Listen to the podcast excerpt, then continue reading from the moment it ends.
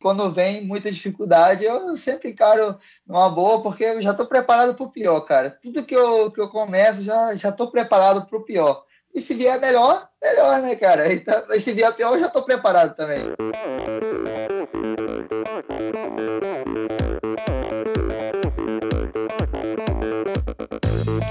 Olá pessoal, aqui é o Nalberto Vôlei. Olá, aqui é o Paulo Kakinov. Oi pessoal, aqui é a Gabriela Mansur. Oi pessoal, aqui é a Bettina Norscheiter. Oi, aqui é a Pamela Oliveira. Olá, aqui é o Guilherme Tâmega e, e esse é o Endorfina Podcast. Sou Michel Bogli e aqui no Endorfina Podcast você conhece as histórias e opiniões de triatletas, corredores, nadadores e ciclistas, profissionais e amadores Descubra quem são e o que pensam os seres humanos que vivem o esporte e são movidos à endorfina.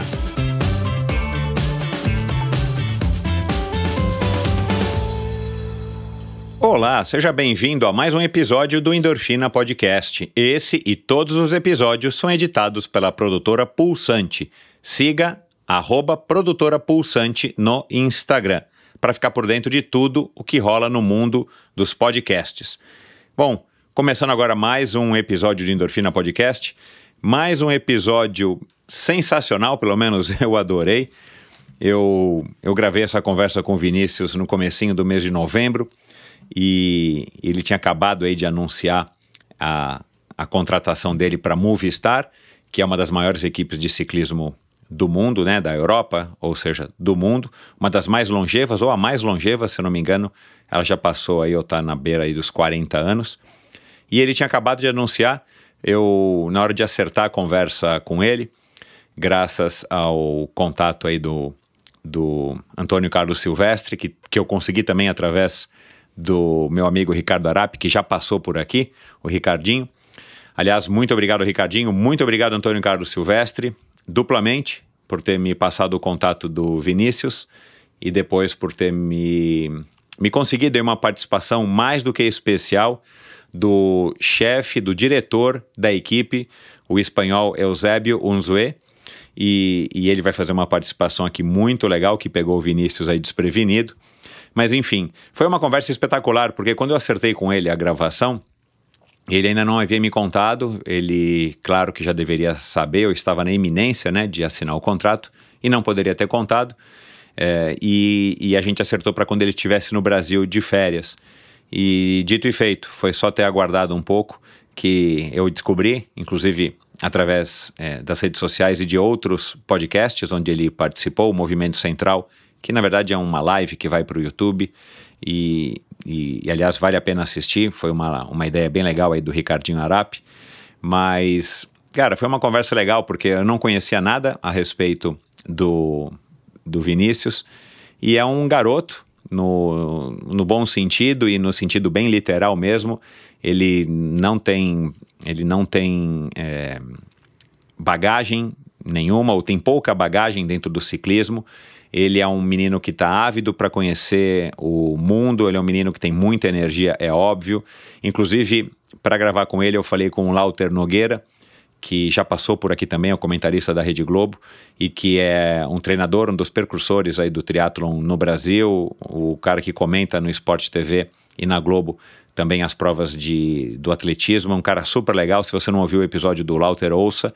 E o Lauter, ele, ele está ainda envolvido na Rio Cycling Team, ele é o treinador, e, e, ele treinou o Vinícius quando o Vinícius passou por lá e disse para mim, Michel, o menino é tem uma potência, tem uma energia, uma vontade, um talento incrível.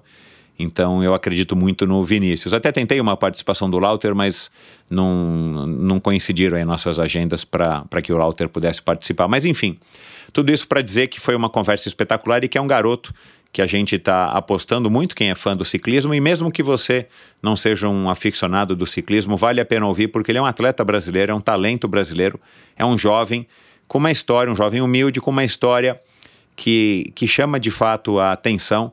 Para vocês terem uma ideia, no começo desse ano ele não tinha bicicleta, ele teve que vender a bicicleta para poder se sustentar enquanto estava aqui no Brasil, depois de ter é, voltado da Espanha ele passou grande parte do Covid lá na Espanha e, e, enfim, claro que não curtiu, ficou preso, né? Um menino jovem, querendo sair, querendo treinar.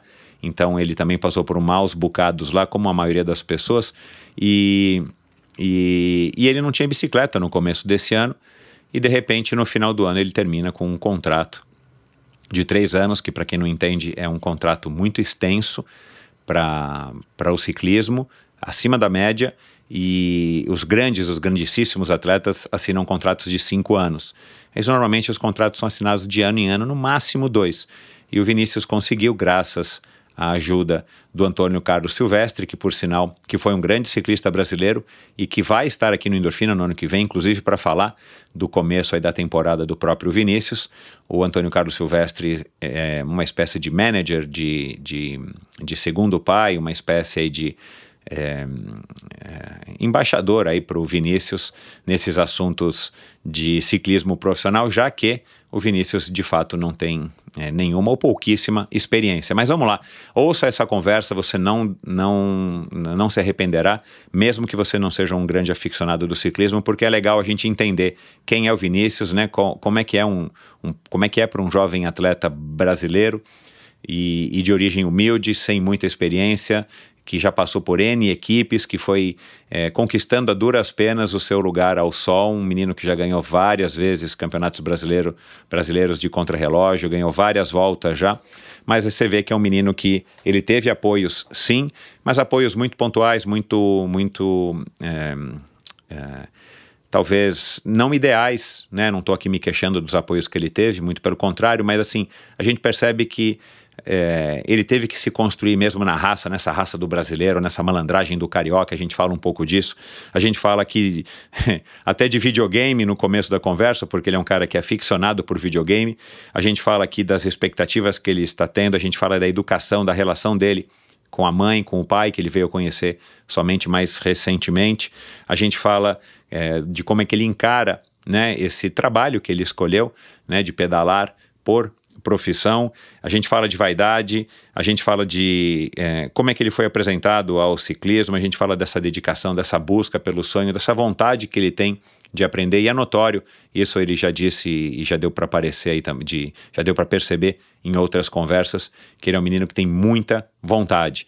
E isso é muito legal, anima a gente, e, e assim como a Tota Magalhães, que já passou por aqui, assim como a Marcela Lima, que é do mountain bike, que está vindo por aqui é, já daqui a um ou dois episódios. É, um episódio que já foi gravado, por sinal, então se ligue.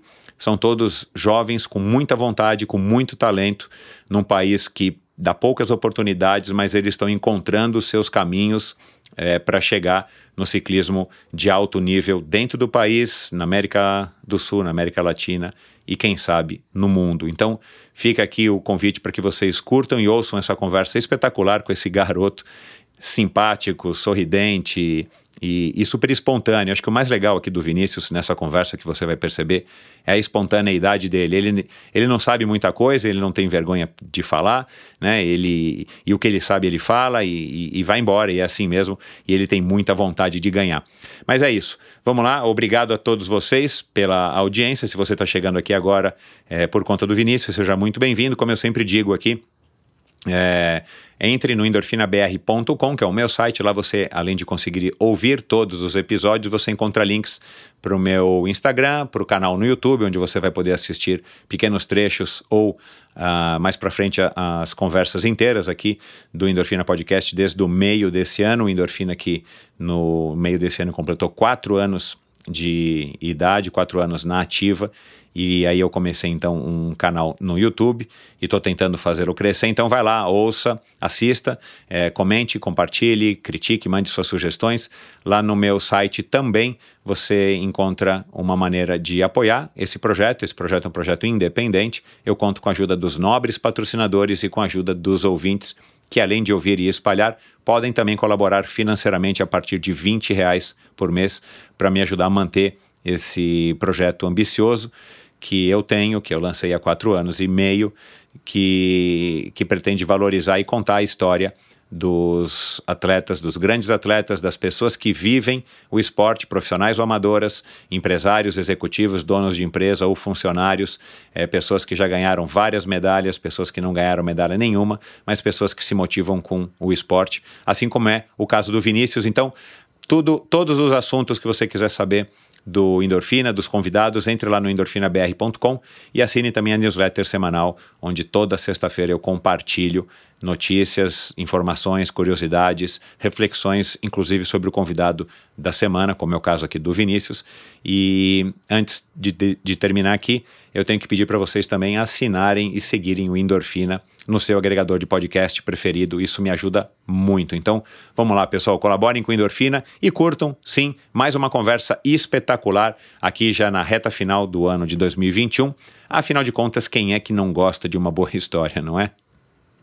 Nascido em Cabo Frio, cidade turística da região dos Lagos, no Rio de Janeiro, ele e seus dois irmãos foram criados pela mãe e somente veio a conhecer seu pai recentemente. Jogou bola, fez judô e muay thai até se apaixonar pelas duas rodas. Começou a pedalar em 2014 com uma bicicleta emprestada pelo primo, que o apresentou para Marcos Coutinho, que comandava uma escolinha em Campos dos Goitacazes. Em 2015, ele vence o brasileiro de contrarrelógio individual. Em sua segunda temporada, correndo então pela cidade de Iracemápolis, vence o Campeonato Brasileiro Juvenil de Estrada e sagra-se novamente campeão brasileiro de contrarrelógio individual. No ano seguinte, em outra equipe, a da Bike Point, ele participa da volta do Codecan no Uruguai e conquista pela terceira vez consecutiva o título de campeão brasileiro de contrarrelógio individual. Muda de equipe mais uma vez e passa dois anos na Rio de Janeiro Cycling Team até se mudar para a Espanha em 2019, para integrar a equipe de formação da estrela do ciclismo espanhol, Alejandro Valverde. Lá, conquista o título de campeão da Volta al Penedes da Espanha. No mesmo ano, conquista também duas medalhas de bronze no Pan-Americano Júnior, nas provas de estrada e contra-relógio individual. Representando a seleção brasileira em 2020, ele participa de algumas voltas na América do Sul. E de volta à Espanha no ano de 2021, representando a equipe espanhola Telcom, ele ganha a Volta à Cantábria e a Volta Salamanca, coroando seus resultados com uma excelente nona colocação no Campeonato Mundial. Agora, no mês de outubro, ele anunciou um contrato de três anos para correr pela equipe mais longeva do ciclismo europeu, a Movistar, por onde já passaram grandes nomes do ciclismo mundial como Miguel Indurain e Nairo Quintana. Conosco aqui hoje ele que curte um videogame, que não tem medo de se entregar ao máximo nos treinos e competições, o talentoso cabo friense que está pronto para fazer história no ciclismo mundial, Vinícius Rangel Costa. Oi Vinícius, como é que vai, cara? Tudo bem? Opa, tudo ótimo. Como é que você tá? Tudo jóia, cara. Vinícius, é, primeiro, muito obrigado, né, cara? Eu, eu, a gente está gravando aqui, você recém chegou ao Brasil, estamos aqui ainda em, no mês de, de novembro.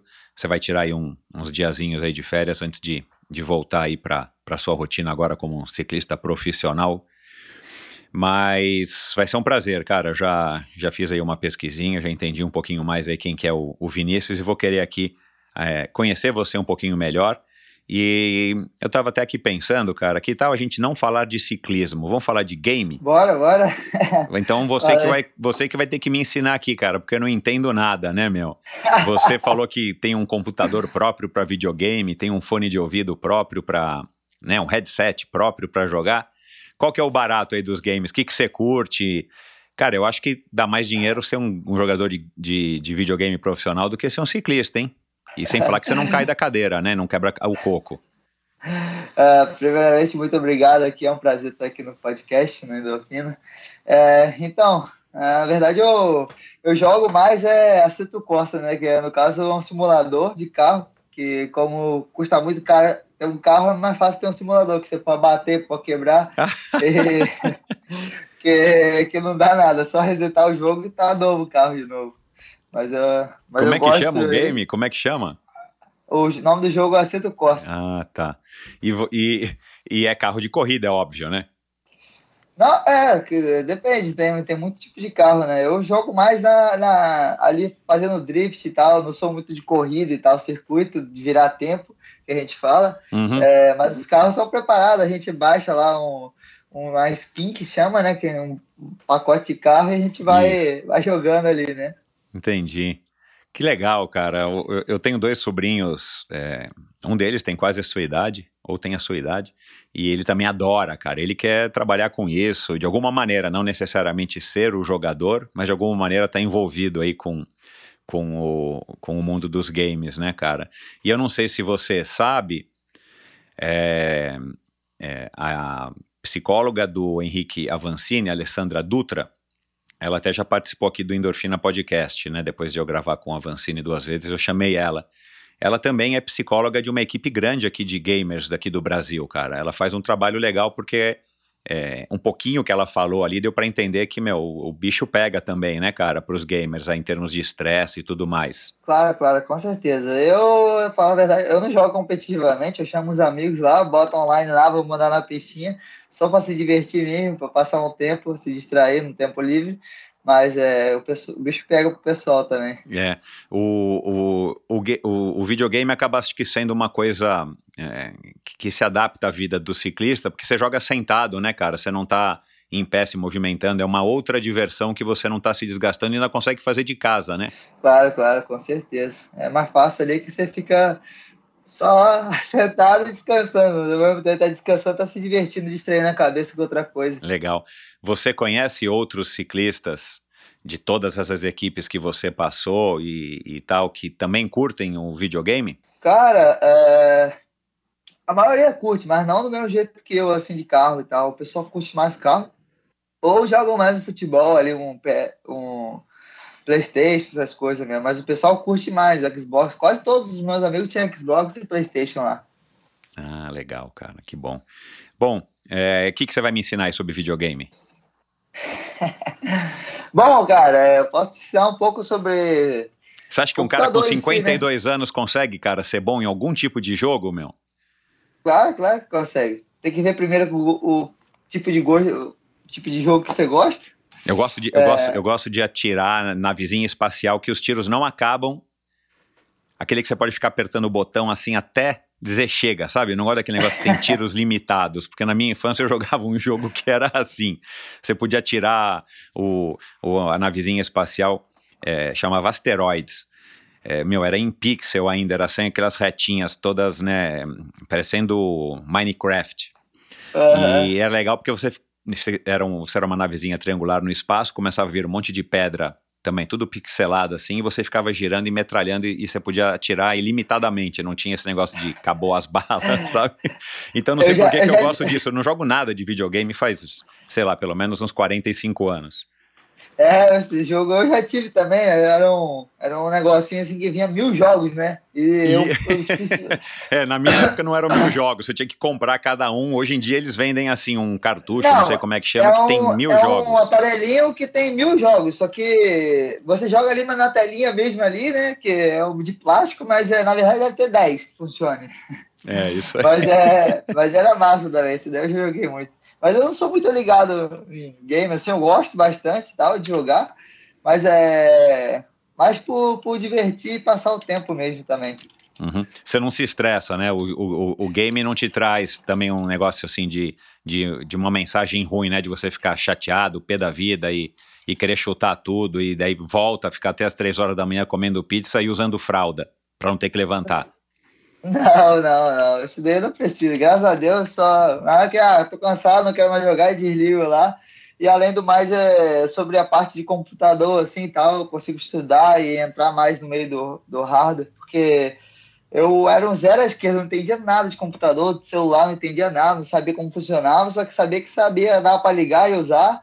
E, e comecei a gostar disso daí, queria montar um computador para mim, e comecei a pesquisar mais a fundo como funcionava um CPU, como funcionava a memória RAM, como funcionava o disco rígido, como funcionava a placa-mãe. Então foi uma coisa que eu comecei a, a descobrir, ganhar mais conhecimento também e comecei a gostar também, né? Legal, cara. É, usando o game também para, enfim, conhecer um pouco da, da, do sistema e da mecânica da informática. Eu também sou sou bastante leigo aí com relação a isso. Eu só sei ligar o computador e, e usar aqui para gravar o endorfina. Agora, fala sério, cara, você nunca usou uma fralda aí a hora que você estava numa corrida que você sabia que você não podia levantar nem para ir ao banheiro? não, não, não, fralda não. Tá certo, cara. Bom, Vinícius, é, vamos voltar aqui então para a pauta, cara, porque eu não vou, eu não vou, eu não, eu não vou é, querer de destronar nesse jogo aí de carrinho aí no seu, no seu, no seu game virtual. Mas, cara, é, como é que, como é que tá sendo, né? Você anunciou agora recentemente que que estava aí com esse contrato de três anos com a Movistar. Esse celular que a gente está falando aí já é da Movistar? Ah, não, não, esse celular aqui. É o seu. É o meu, é o meu. E quando é que você vai ganhar o celular da Movistar lá na edição Vale Verde? Cara, não sei, eu nem sabia que ganhava celular. Cara, eu imagino, né? Eu imagino que ganha pelo menos um chip, né? Não, talvez não um aparelho, ganha pelo menos um ah, chip. Ah, pode ser, pode ser, pode ser. É. Talvez, talvez, talvez eu ganhe. E você, já rodou de Mavic? A Mavic produz rodas de carbono desde 1973 o Vinícius não era nenhuma estrelinha nesse ano, e suas contribuições ajudaram a estabelecer o material como um dos mais essenciais no design de novos produtos. Hoje, a coleção de rodas de carbono Mavic é referência no mercado e conta com os avanços tecnológicos mais recentes na área. Além do design e produção manual, as rodas passam por processos criteriosos e rigorosos desenvolvidos pela própria Mavic no Centro de Competência de Carbono, na bela Annecy, na França. Com a produção concentrada na Europa, a Mavic consegue assegurar o controle de produção e qualidade impecável nos seus produtos. Todas as rodas são submetidas a diversos testes de laboratório, como os de resistência, de impactos e de durabilidade, tudo registrado, examinado e levado ao limite. Dessa forma, a Mavic oferece garantia vitalícia em suas rodas de carbono desde 2021, seja na roda de estrada, mountain bike ou gravel. A Mavic é orgulhosamente representada no Brasil pela ProParts e desde 2021 a linha de rodas de carbono conta com a garantia vitalícia. Agende o serviço ou reparo da sua roda no Mavic Service Center. Acesse www.proparts.esp.br para mais informações. Você conhece a Bovem? Há mais de uma década, a Bovem gerencia projetos e negocia a entrada de novos clientes no mercado livre de energia.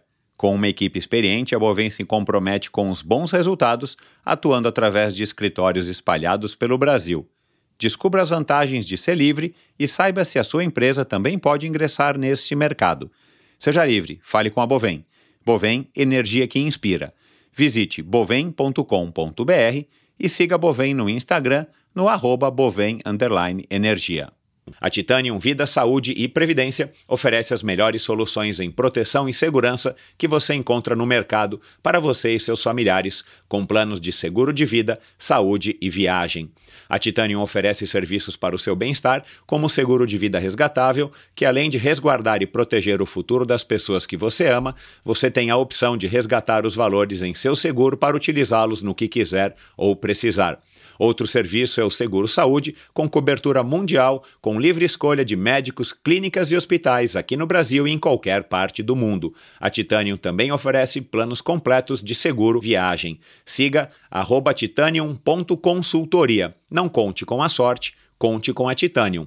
Esqueça seus limites com a Carbap Energy Bar.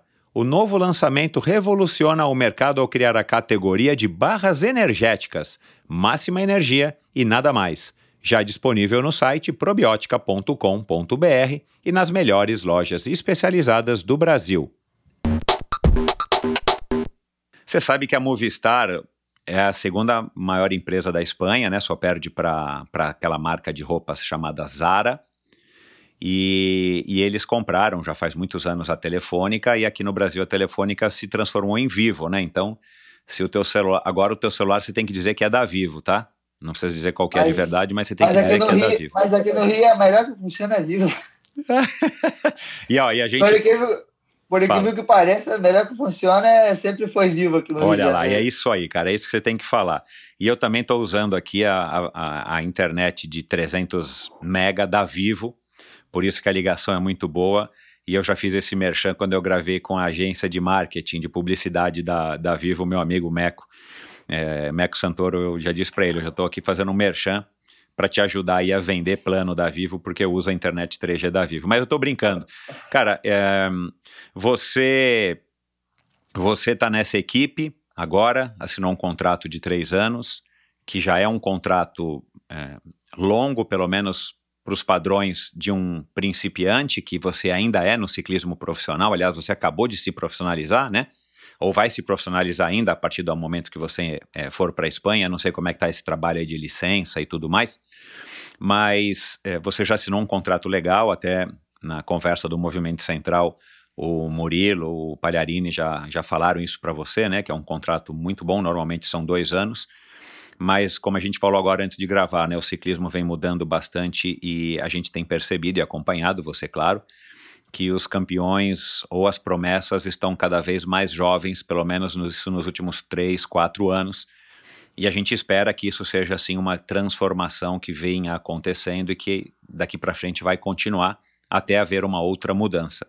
Mas como é que você está se sentindo, cara, é, depois de ter recebido essa, é, enfim, né, ter tido essa oportunidade graças ao Antônio Carlos Silvestre, mas, claro, muito graças ao seu desempenho e à sua pessoa. Então, é, sentimento, cara. Eu não sei me sentir, na verdade. Eu, eu fiquei muito feliz, né, pra, de começo, assim, por, por ter a oportunidade, que, que é o sonho de, de muitos, né, não só dos brasileiros que são ciclistas e querem se tornar profissionais, mas até de todas as pessoas que amam ciclismo e fazem por amor e querem evoluir no mundo todo, né? Então, ter uma oportunidade dessa é com certeza muito gratificante.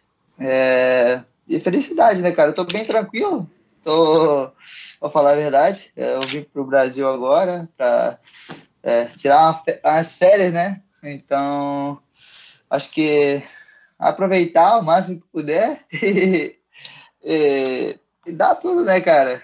Melhorar, evoluir. O que, que você acha que, que fez os caras te contratarem? O que, que você acha que você vai agregar? O que, que você tem de ponto forte que você pode agregar para essa equipe? Eu sei, você não conhece ainda a equipe, talvez só de nome, né? Você já deve estar num grupo aí, sei lá, pelo menos de WhatsApp, não sei, da equipe, ou de SMS. Mas o que que, o que que você acha que fez, cara? Você que não tem nenhuma temporada completa ainda na Europa, né? Você, picou na Europa, voltou e daí teve a pandemia, né? Infelizmente. Mas o que que você acha que eles viram em você?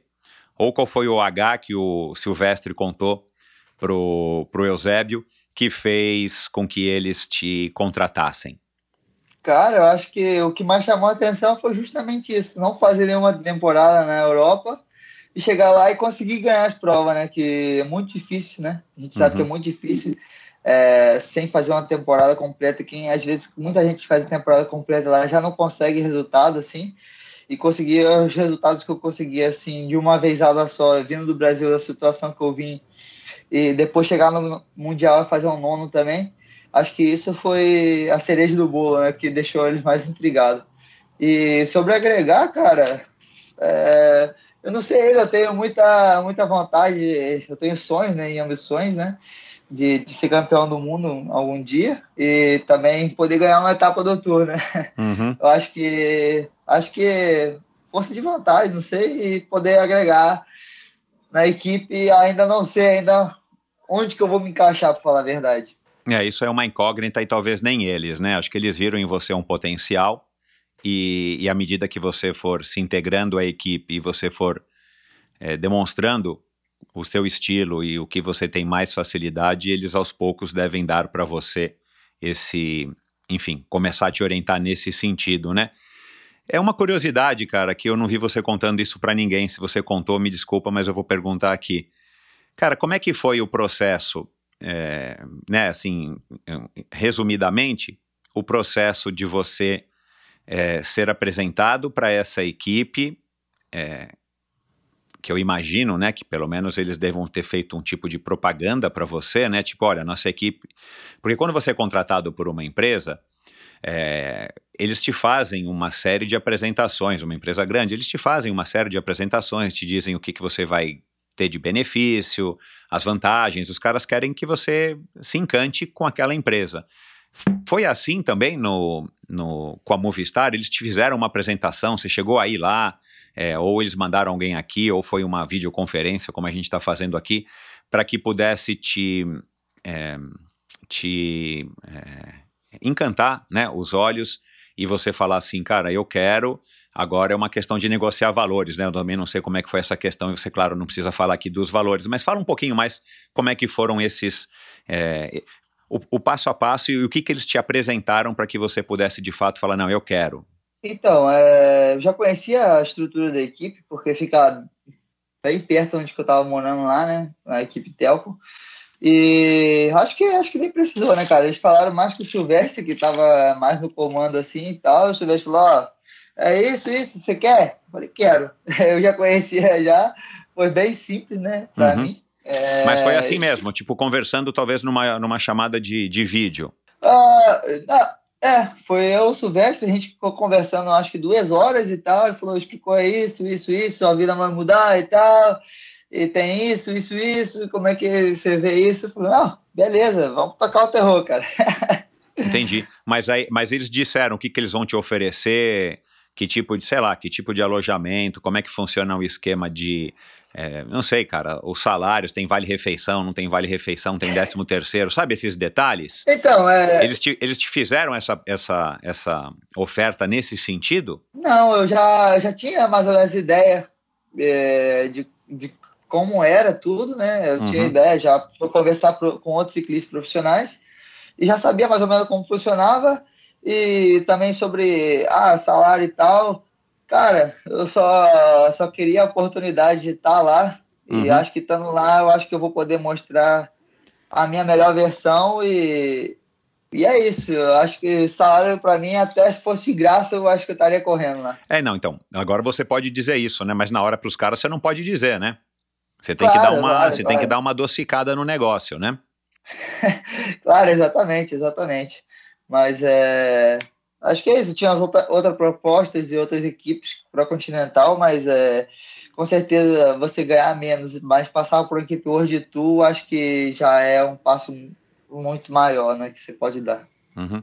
E claro, eles não prometem nada para você em termos de participação em provas A, B ou C, né? De, de categorias A, B ou C.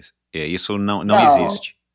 Não, não existe, não existe. Uhum. É basicamente é, seu estilo ali, vamos ver como você vai estar tá andando. No começo do ano tem teste, final do ano, tipo, agora final do ano fizemos vários testes também para saber como vai o corpo e tal, tudo isso. Então, vai trabalhando em cima disso e ao depassar do, do, do, tempo e ver como você vai indo nas provas, eles vão te colocando nas corridas, né? Uhum. Você vai morar onde, já sabe? Cara, ainda não sei. É uma incógnita.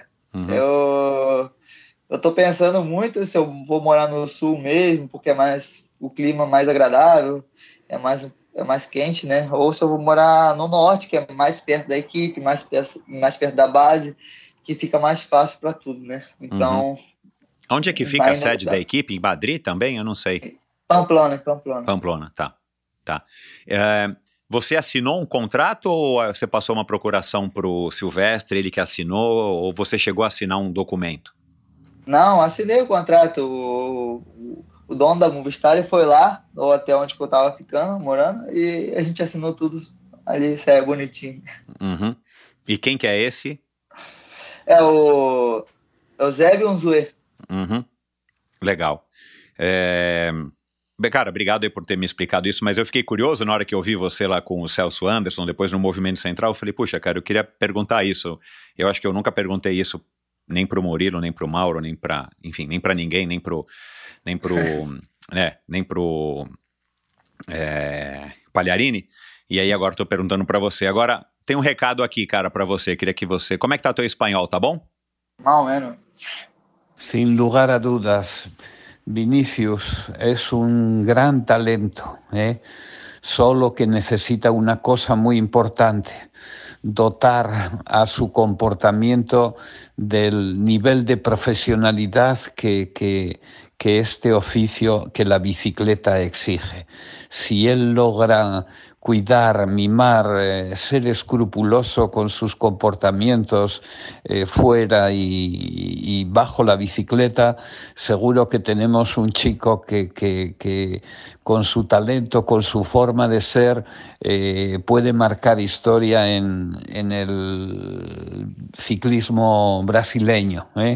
Lógicamente contará con todo nuestro apoyo y ayuda, que se eh, pues, pues bueno, la que desde siempre, sobre todo, pues ha confiado eh, nuestro es Antonio Silvestre y me gustaría que, que siguiese los pasos de, Antonio, de Mauro Rivero y, y de Gabriel Sabiao, eh, chicos, personas, corredores a los que tengo las, tuve la suerte de poder conocerlos y, y también el honor de, de, haber podido mm, guiar a corredores brasileños, que siempre me ha hecho especial ilusión.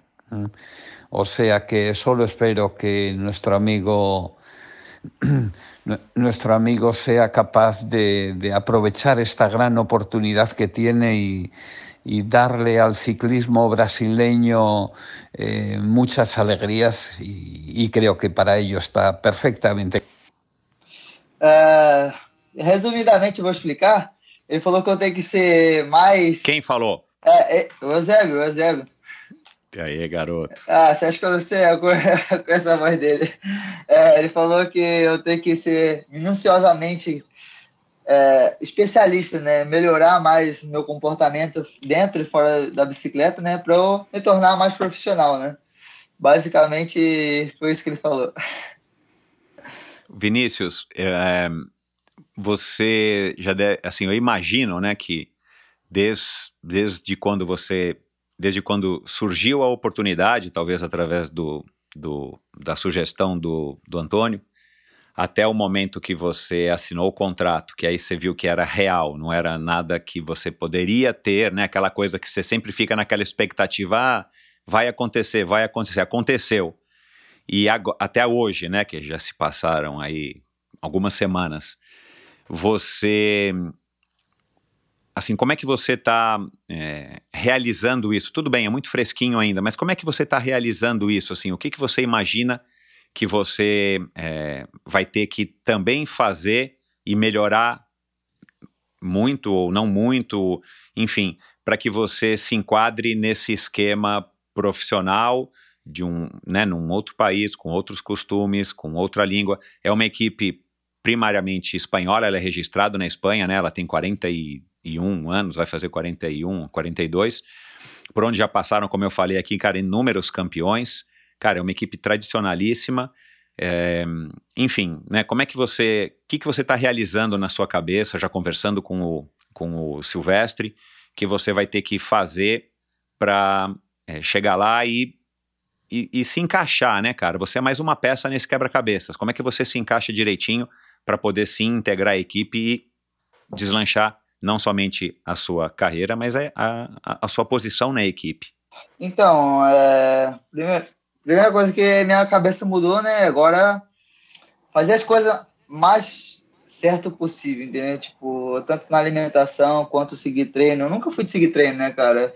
É, por exemplo, eu, faz dois anos já que eu não treino com treinador, né? Porque eu treino sozinho por conta. E, o eu, teu último foi o Lauter? É, não, meu último foi um da Espanha.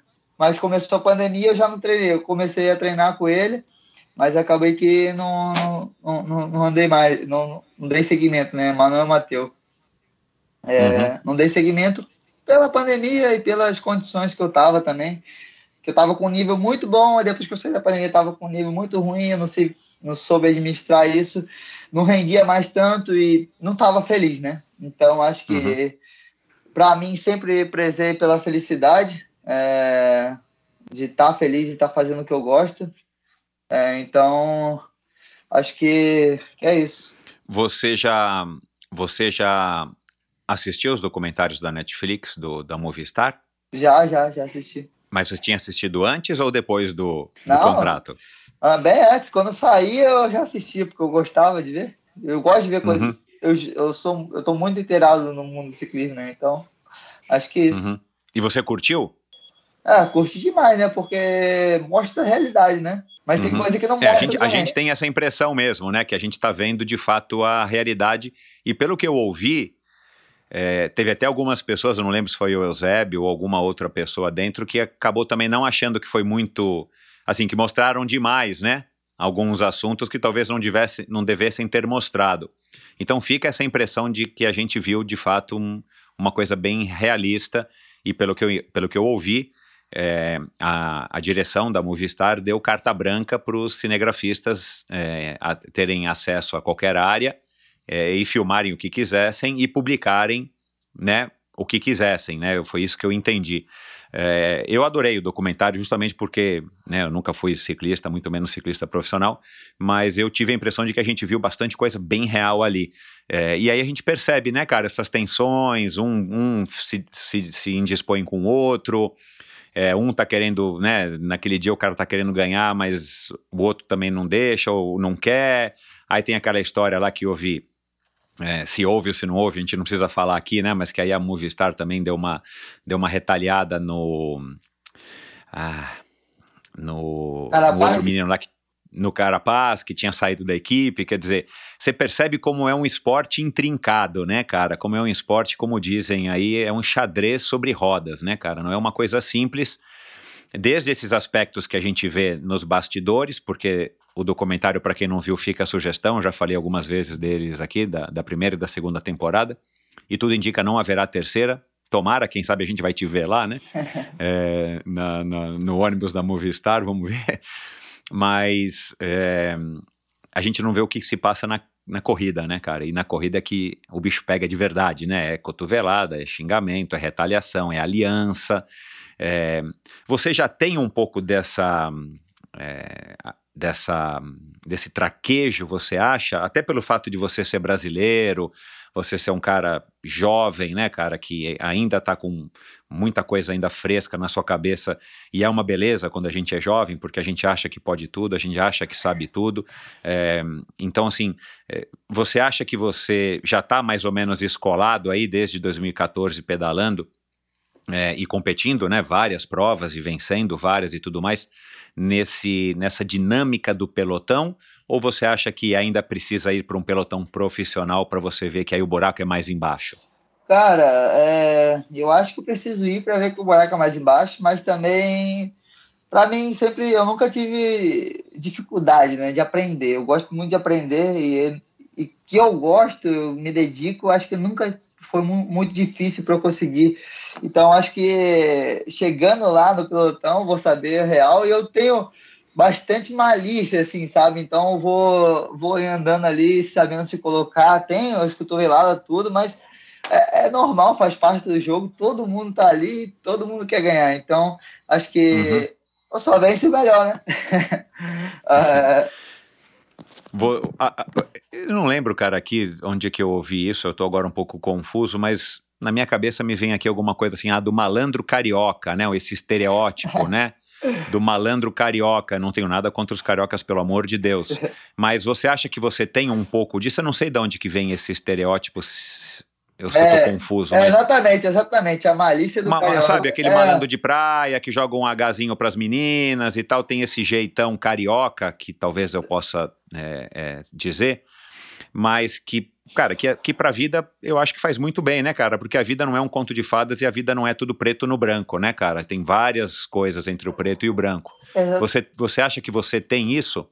Eu acho que sim, cara. Eu acho que sim. Acho que você vai nascendo, você vai. Aqui a vida é muito. No Rio é muito mais aqui dinâmica, assim, né? Você consegue. Uhum. Você tem que. Você nunca é a linha reta. Você, ah, tem que ir aqui, pegar e ir ali.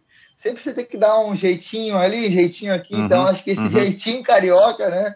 Que a gente fala, o Uhum. famoso jeitinho carioca, a gente.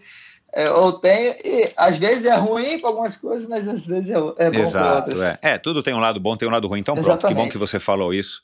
É, porque eu, eu tava achando aqui que eu tava confuso. Você, você, é, enfim, só foi conhecer o teu pai agora mais recentemente, né? Quando já era aí um, um adulto. Você foi criado pela tua mãe, uma condição de vida, né? Enfim, que eu entendi que nunca faltou nada, mas também não tinha nada sobrando. É, que tipo de educação que tua mãe te deu? Cara, ela me deu, me educou muito bem para mim nos meus olhos, porque ela era uma mãe muito nova, que tinha dois filhos para criar, e, sozinha, e me ensinou a viver no mundo, né? De verdade. Acho que isso uhum. foi mais importante para mim, que ela me ensinou, me criou para. Eu sempre falo que ela me criou para o mundo. Ela falou assim: Te ó, criou para te soltar. Exatamente. Pra você estar tá preparado para voar. Para eu estar tá preparada para tudo. E quando vem muita dificuldade, eu sempre encaro numa boa, porque eu já estou preparado para o pior, cara. Tudo que eu, que eu começo, já estou preparado para o pior. E se vier melhor, melhor, né, cara? Então, e se vier pior, eu já estou preparado também. Então, acho que minha mãe, e ao mesmo tempo saber respeitar as pessoas, saber conversar, e acho que isso, eu tenho um jeito também que é bem particular meu, que todo mundo que me conhece sabe, eu falo tudo que vem na minha mente, eu não peço muito para falar, né, cara? É verdade, eu falo que eu achar. E é um pouco ruim também, mas minha mãe sempre falou: não minta, seja verdadeira. E eu acho que eu levei muito ao pé da letra isso também. é, talvez, talvez no ambiente profissional é, você tenha que aprender a controlar um pouco isso. É, claro. Faz alguns meses eu, eu li alguma coisa aqui no, no jornal que falava isso, sabe? Que você, no âmbito profissional, às vezes você não ser. Você não precisa mentir, mas você omitir algumas coisas, principalmente algumas opiniões que você tem a respeito de algumas pessoas, ou a respeito do trabalho, ou a respeito da empresa, é, talvez te mantenha um pouco mais de tempo, enfim, ou, ou façam você permanecer nessa corporação, né? É, mas é uma característica legal, cara, e, e o que dá para perceber, né? Tanto o Celso falou, o próprio Silvestre falou, o, o, a turma lá do Arap que fez a live lá com você também, todo mundo falou desse teu espírito jovem, esse espírito mesmo, tipo, vai com tudo, né? Acelerar e eu quero ganhar corrida, né? É, isso é muito legal. Mas, ao mesmo tempo, a hora que você entrar na, na filinha ali do pão, né? Na Movistar, é, quem que é esse cara que está aqui já quer sentar na janelinha já quer ganhar? Ao mesmo tempo, você vai ter que ter essa dosagem de, de se impor, porque se você tem perna e você tem potencial e você está bem, você vai ter que mostrar isso de alguma maneira, né?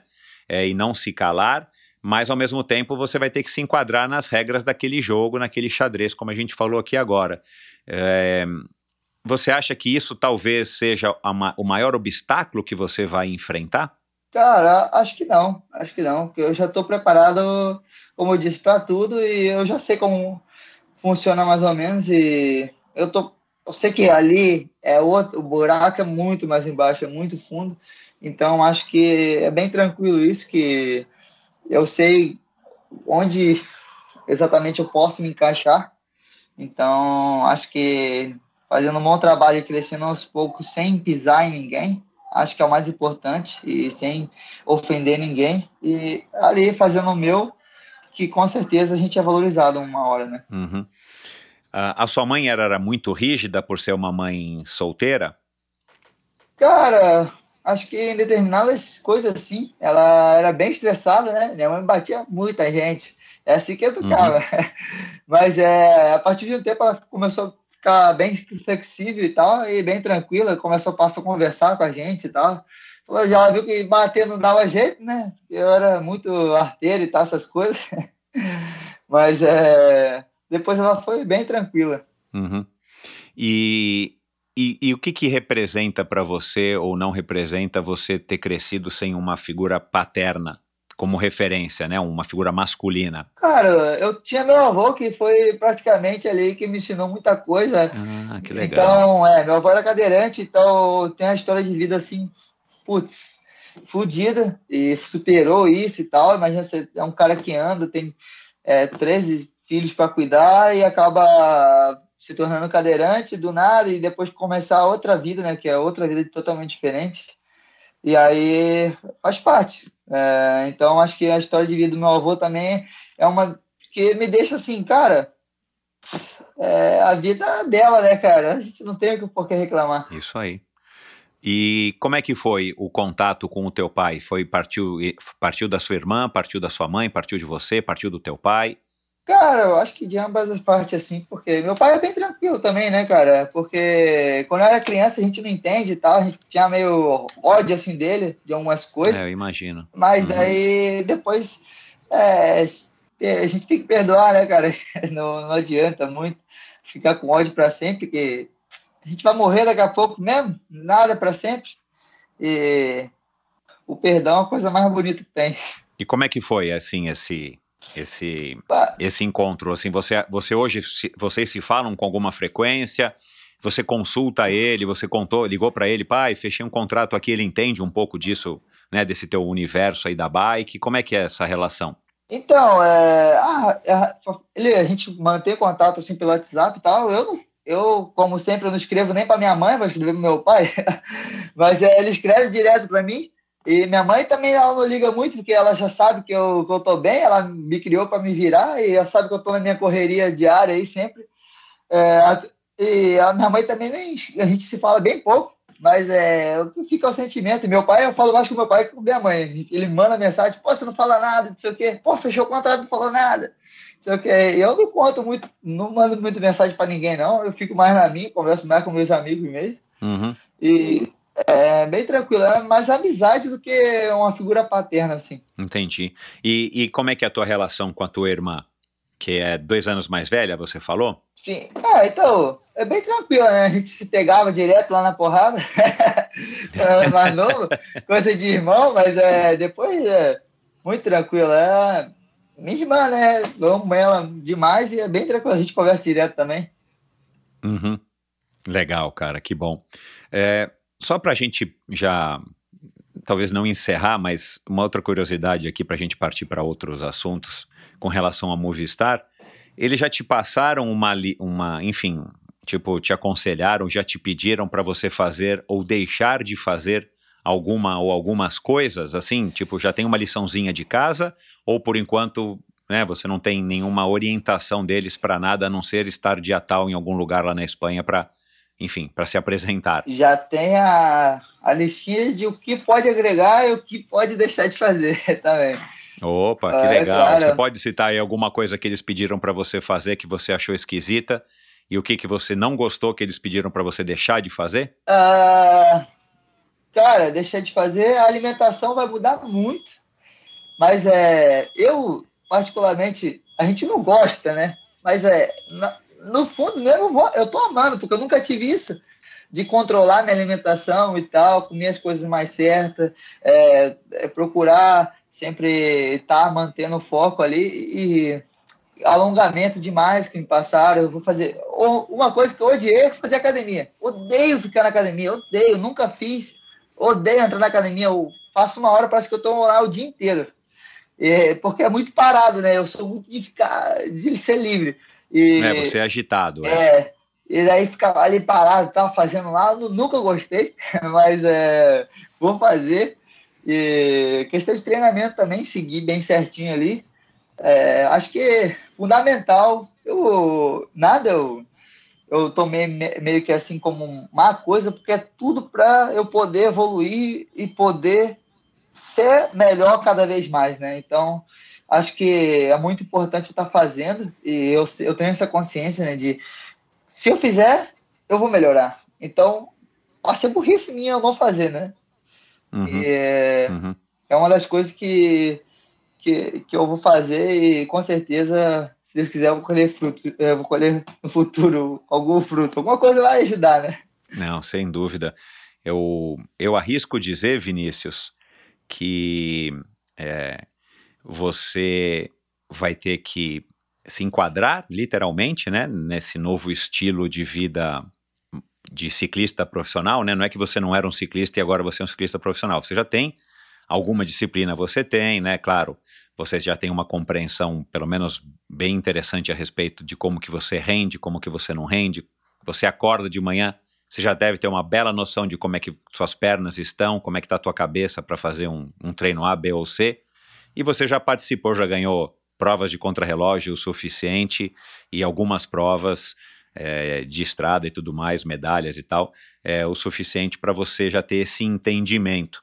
Agora, o que eu arrisco dizer que que vai ser o maior obstáculo, e não é porque você vai ser um ciclista profissional, é você permanecer com esse brilho nos olhos, que é nítido que você tem, né? não só literalmente que a gente está te vendo aqui, mas também no, no sentido figurado, de, de, de curtir aquilo que você está fazendo.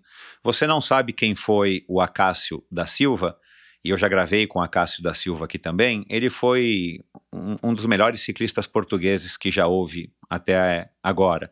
Ele ganhou a etapa da Volta da França, a etapa do Giro da Itália, algumas do Giro da Itália, algumas da, da Volta da França, entre N outros títulos. E eu morei com ele durante um ano na Suíça, em 1991, onde você não era nem projeto. E, e ele já estava numa fase da carreira dele que ele estava literalmente já mais para lá do que para cá, já não ganhava mais as etapas. Ele ia, né, e tentava. Ele foi companheiro do Sean Kelly por muitos anos na equipe, acho que na equipe CAS, se eu não me engano, KAS, que foi uma equipe grande também. É, não lembro qual era a nacionalidade da equipe, se era uma equipe inglesa ou irlandesa, mas enfim. E, e eu lembro direitinho que a gente saía para pedalar e naquela época, não sei como é que é hoje, na época que, de base, né, porque na época que ele estava competitivo ele não ficava na casa dele, que ele morava na Suíça, e a gente saía para pedalar por hora. Então, assim, hoje nós vamos pedalar sete horas. Aí a gente saía tipo 9, 10 horas da manhã, né? Não precisa sair cedo, porque esse era o trabalho dele. E eu não ia todos os dias com ele, óbvio, não aguentava esse, esse ritmo. Mas aí a gente saía para pedalar num ritmo super tranquilo, parava para tomar café, parava para pegar água, aí, né? E aí chegava num lugar, parava, pegava o trem e voltava, ou às vezes até chegava de volta em casa e na casa dele é, pedalando. Mas eu lembro que ele me falou algumas vezes, e até perguntei para ele na nossa conversa, que foi acho que agora em 2020 é, naquela época ele, ele falava assim, cara, eu daria tudo para ter um emprego que eu trabalhasse das nove às cinco da tarde de terno atrás de uma mesa. E eu falava, eu era bem novo, né? Eu tinha mais ou menos, acho que eu tinha mais ou menos a tua idade, cara, quando eu tive com ele, sabe? É, porque foi por aí, 1990, 91, 91 talvez. Eu tinha por aí, cara, eu tinha 22, 23 anos, 21. E eu falava, meu, esse cara é louco, porque pedalar é a coisa mais legal do mundo, né? O cara ganha para isso, o cara é de equipe profissional, e ele tá falando que ele preferia estar tá sentado numa mesa de escritório de terno, e ele falava assim, de terno e gravata, atrás de uma mesa onde eu, né, trabalharia das 9 às 18, das 9 às 17 e iria embora para casa. É, e claro, eu acho que ele estava bem cansado, já tinha passado por, né, já tinha vencido tudo e agora já não estava mais rendendo.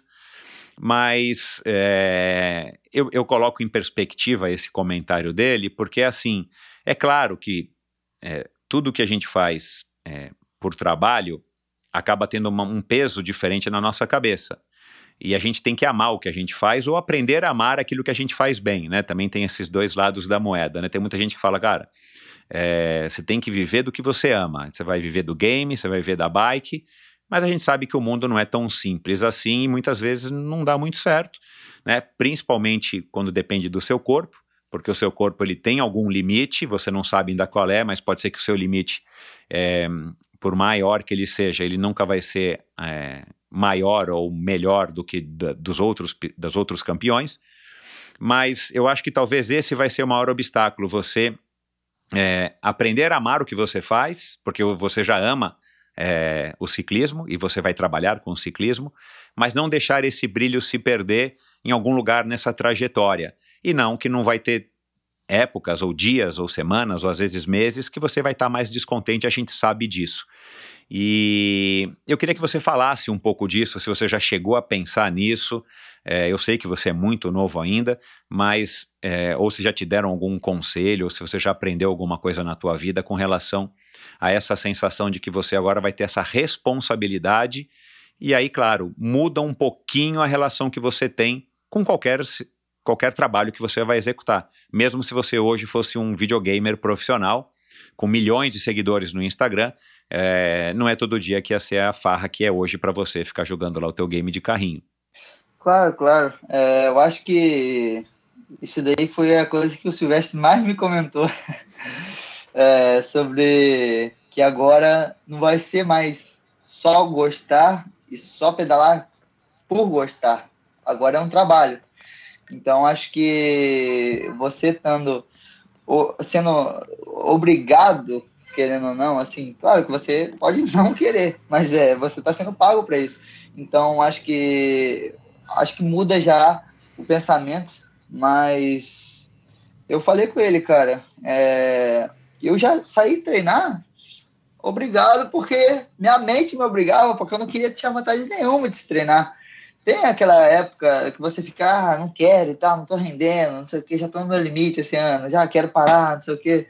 Mas você sai, e eu saía justamente por não querer que as pessoas me vissem mal. Por exemplo, quando eu tô mal, não quero nem treinar com ninguém, cara. É igual agora, eu voltei a treinar, eu não quero treinar com ninguém, porque a pessoa vai e aperta, começa a apertar lá no treino, não sei o que, eu já fico puta, eu já não consigo, ah, não, não posso passar de X, X watts lá, sei lá, hoje em dia watts, né? E, e, eu não tava nem aí, cara, nem tinha esse negócio, eu não treinava com batimento, treinava com bate, nada. Eu tocava o terror, deixava ninguém me ganhar, subida e tal, não deixava ninguém passar na minha frente. Mas hoje em dia, por exemplo, ah, eu tenho que seguir X número, não importa. E eu acho que acho que tem que aprender a gostar de fazer mesmo quando você não quer fazer. Tipo, hoje tem que fazer cinco horas, mas ontem eu fiz sete. Não importa, velho. Vou fazer mesmo sem gostar, né? E aprender uhum. a gostar do processo, né? Acho que esse, essa, essa é a, a, forma mais, mais bonita que tem, né? Eu gosto de treinar para eu porque eu gosto de estar bem na corrida. Então, eu acho que você tem que aprender a gostar de treinar, né? Acho que e, eu treinar, querendo ou não, é uma obrigação. E você vai ter que ser obrigado a, a, fazer coisas que você não vai querer. Então, acho que tem que aprender a gostar e você adaptar a tudo isso, né? Uhum. A Tota te falou isso hoje de manhã, é? Não, por quê? Ela falou a mesma coisa? Porque ela falou, ela falou muito parecido com você, assim, muito parecido. Que cara. vacilo! não, não é vacilo, não, cara. É porque essa eu acho que é a resposta certa. acho que foi a Tota que falou isso. Ela falou assim, cara. É, você não pode chegar um dia e não ir para a escola, ou chegar um dia e faltar no trabalho porque você não quer ir. Uhum. Né? É, então você não pode deixar de treinar porque você não quer ir treinar. Uhum. Né? O que pode acontecer é você talvez não render o que você deveria render, o que está na planilha, porque você não está com condições físicas para aquilo.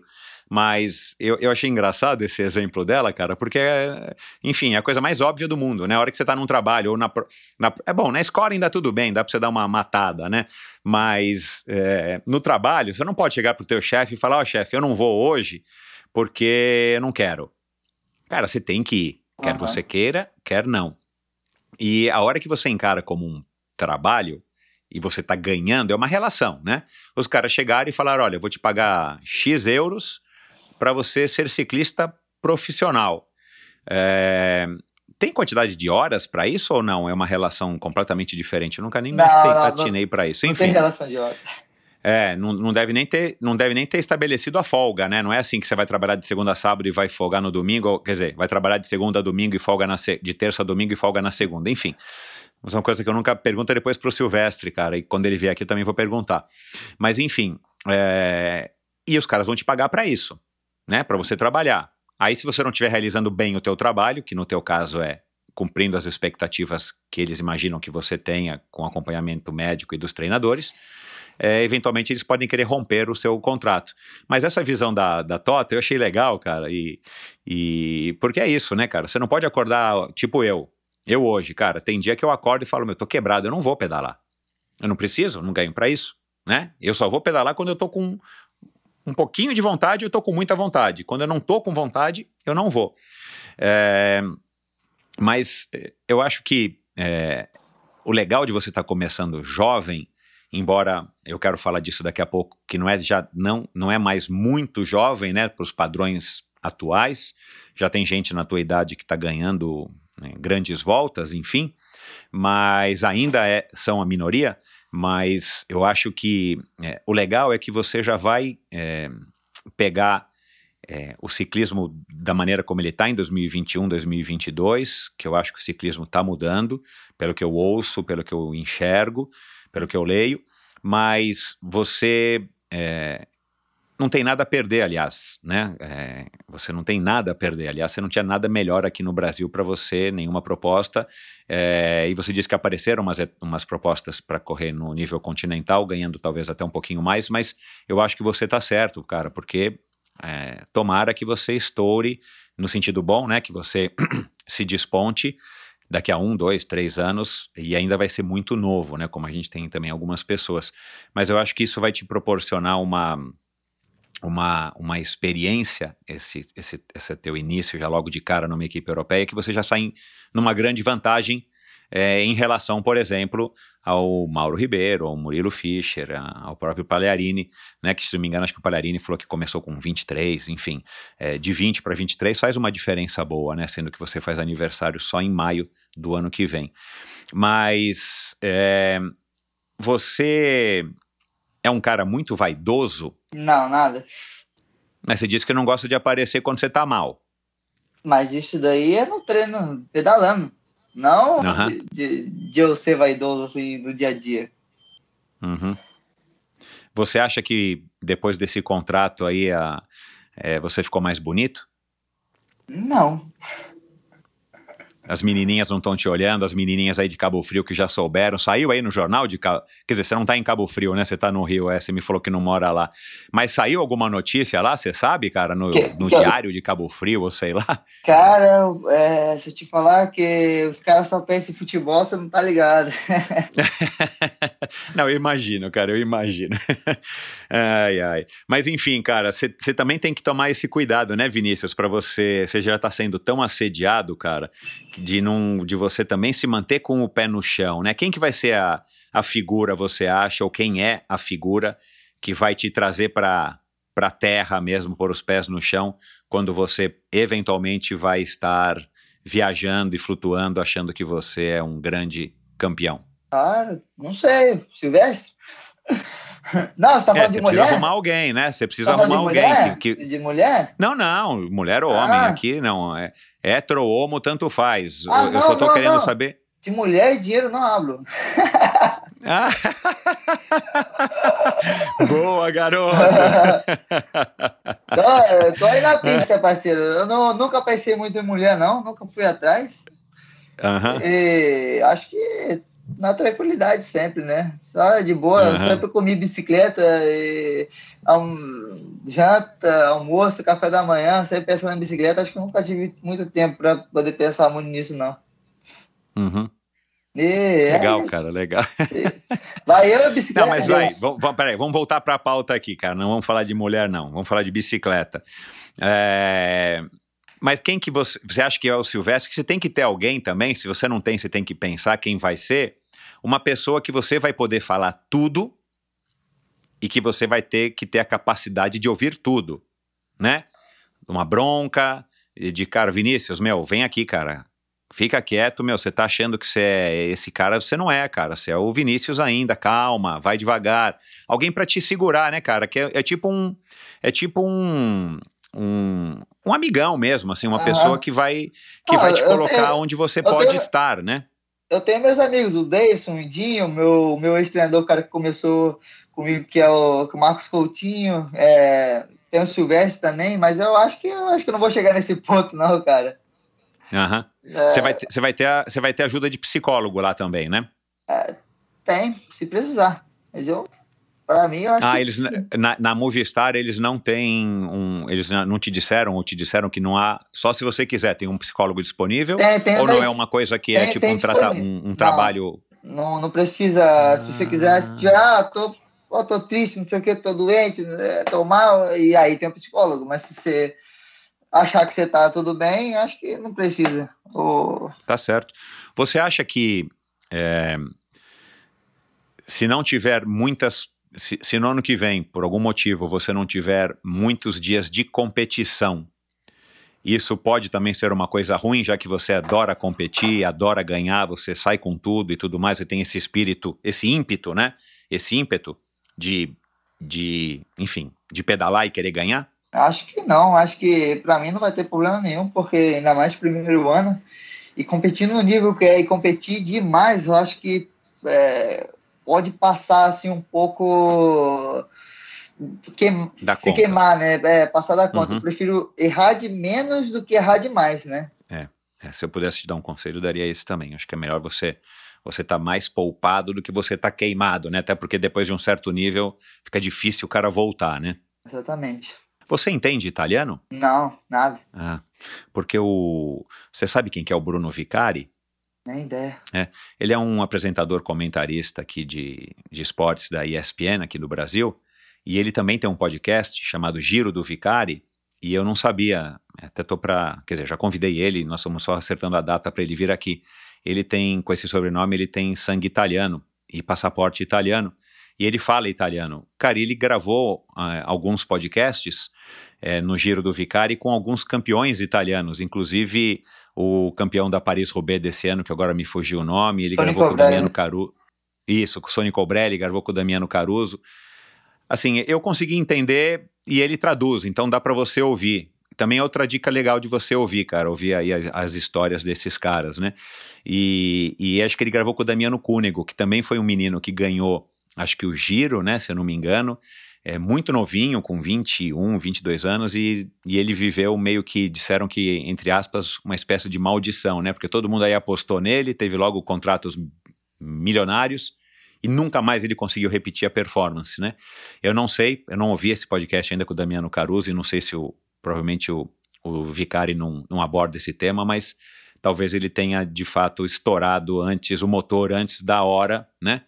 É, por ter forçado demais, de repente o cara entra num estado que ele não rende mais. Então é legal você mesmo ter essa percepção e se lembrar disso sempre, né? Talvez, Vinícius, para você não achar que você é o super-herói lá e tá, né? Seja num treino ou numa competição, rendendo pra caramba muito mais que todo mundo e de repente você está se desgastando muito mais e, e, e, e, aí vira uma bola de neve. Na hora que você não rende, você começa a ficar chateado, aí você está chateado, não rende, rende, não rende, está chateado, e aí vira aquela bola de neve, um círculo vicioso que, que é difícil se livrar.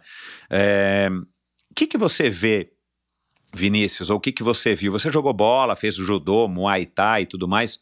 É, o que, que você viu no ciclismo que te atraiu que você disse, né, e, e, eu disse isso aqui no começo, que você se apaixonou pela bicicleta é, ali mais ou menos com uns 12 anos, quando você pegou a bike do João Marcos. Vou definir em uma palavra: liberdade. Opa! Ah, top, cara. Legal. Essa acri- história de você sair, vai longe, vai um pouco ali mais afastado, né? Eu amo viajar sente de o vento bicicleta. na cara. Eu amo viajar de bicicleta. Por exemplo, quando eu tô aqui, por exemplo, no Rio, eu tenho muito amigo lá em Cabo Frio, que são 150 quilômetros daqui, que é minha família de lá, eu vou daqui para lá pedalando. Quando, aí tem campos que são 180 quilômetros, eu vou de Cabo Frio para Campos pedalando.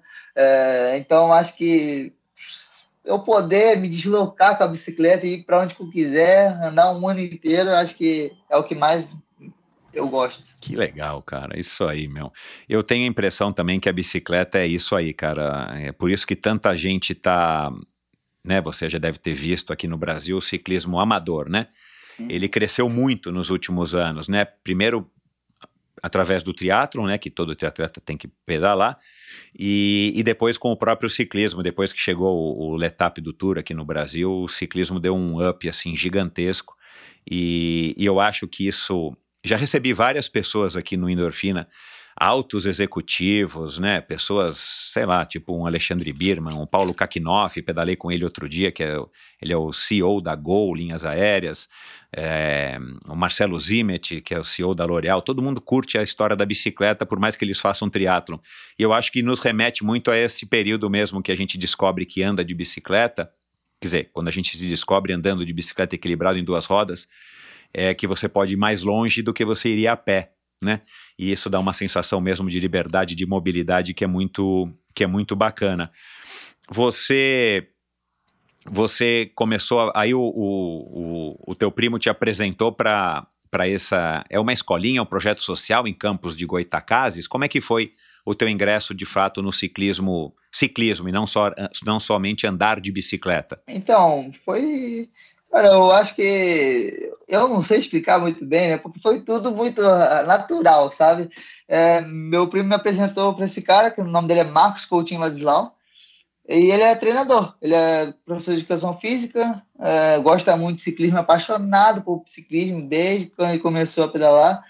E aí ele falou: ah, tem bicicleta, tinha, a escolinha tinha bicicletas, ele me prestou uma bicicleta melhor, tinha Caloi 10 de ferro, né? Já com STI e tal, uma bicicleta de alumínio. E aí, aí eu já comecei a treinar à distância, né? basicamente. Ele me mandava pelo WhatsApp, eu ia lá e treinava, fazia os treinozinhos e tal. E foi assim que eu comecei a, e, e começou a me levar para as competições também, né? Campeonato estadual, vi que eu ganhei campeonato estadual, já levou para um nível melhor, já levou para a Volta Futuro, depois campeonato nacional, brasileiro. Eu ganhei meu primeiro campeonato nacional, ganhei contra relógio. Então acho que foi assim. É, fui ingressando e já uhum. fui competindo, né? Tá, mas então é, não era uma escolinha assim, sei lá, como da, é o projeto? Era da prefeitura, sim, sim, era da, da, ah, da tá. prefeitura. Tá. Mas é que não tem mais, tá. né? Aham. É, você mudou bastante de equipe, né, cara? E você foi tricampeão brasileiro de contrarrelógio individual. Você ganhou o Campeonato Brasileiro Juvenil. É, o, o que, que houve que você mudou tanto de equipe? Ou, ou foram várias circunstâncias, vários motivos vários e tudo mais? motivos. É, por exemplo, quando eu, eu queria competir, eu comecei a competir aqui no Rio, aqui no Rio não tem tanta prova, né? Para juvenil, uhum. categoria de base. E na, na, quando eu comecei, na época, o ciclismo da, de São Paulo era muito forte. Então, uhum. tinha mais provas, tinha nível mais alto. E aí foi aí que surgiu o interesse de Marcos me colocar na equipe do Vulcão, né? Que era em Semápolis. E também ele, a prefeitura já não estava ajudando tanto lá em Campos. Então ele já ia acabar a escolinha e eu acabei indo para lá. Meu primeiro ano de juvenil. Fui para a equipe do Vulcão, ganha, consegui ganhar de novo o Nacional de Contra-Relógio. Nesse mesmo ano eu ganhei de juvenil, era o primeiro ano, eu ganhei estrada também. E no outro ano o Maninho e aí surgiu a oportunidade de receber uma bolsa, né? Uma bolsa da prefeitura de Criciúma, lá em Santa Catarina.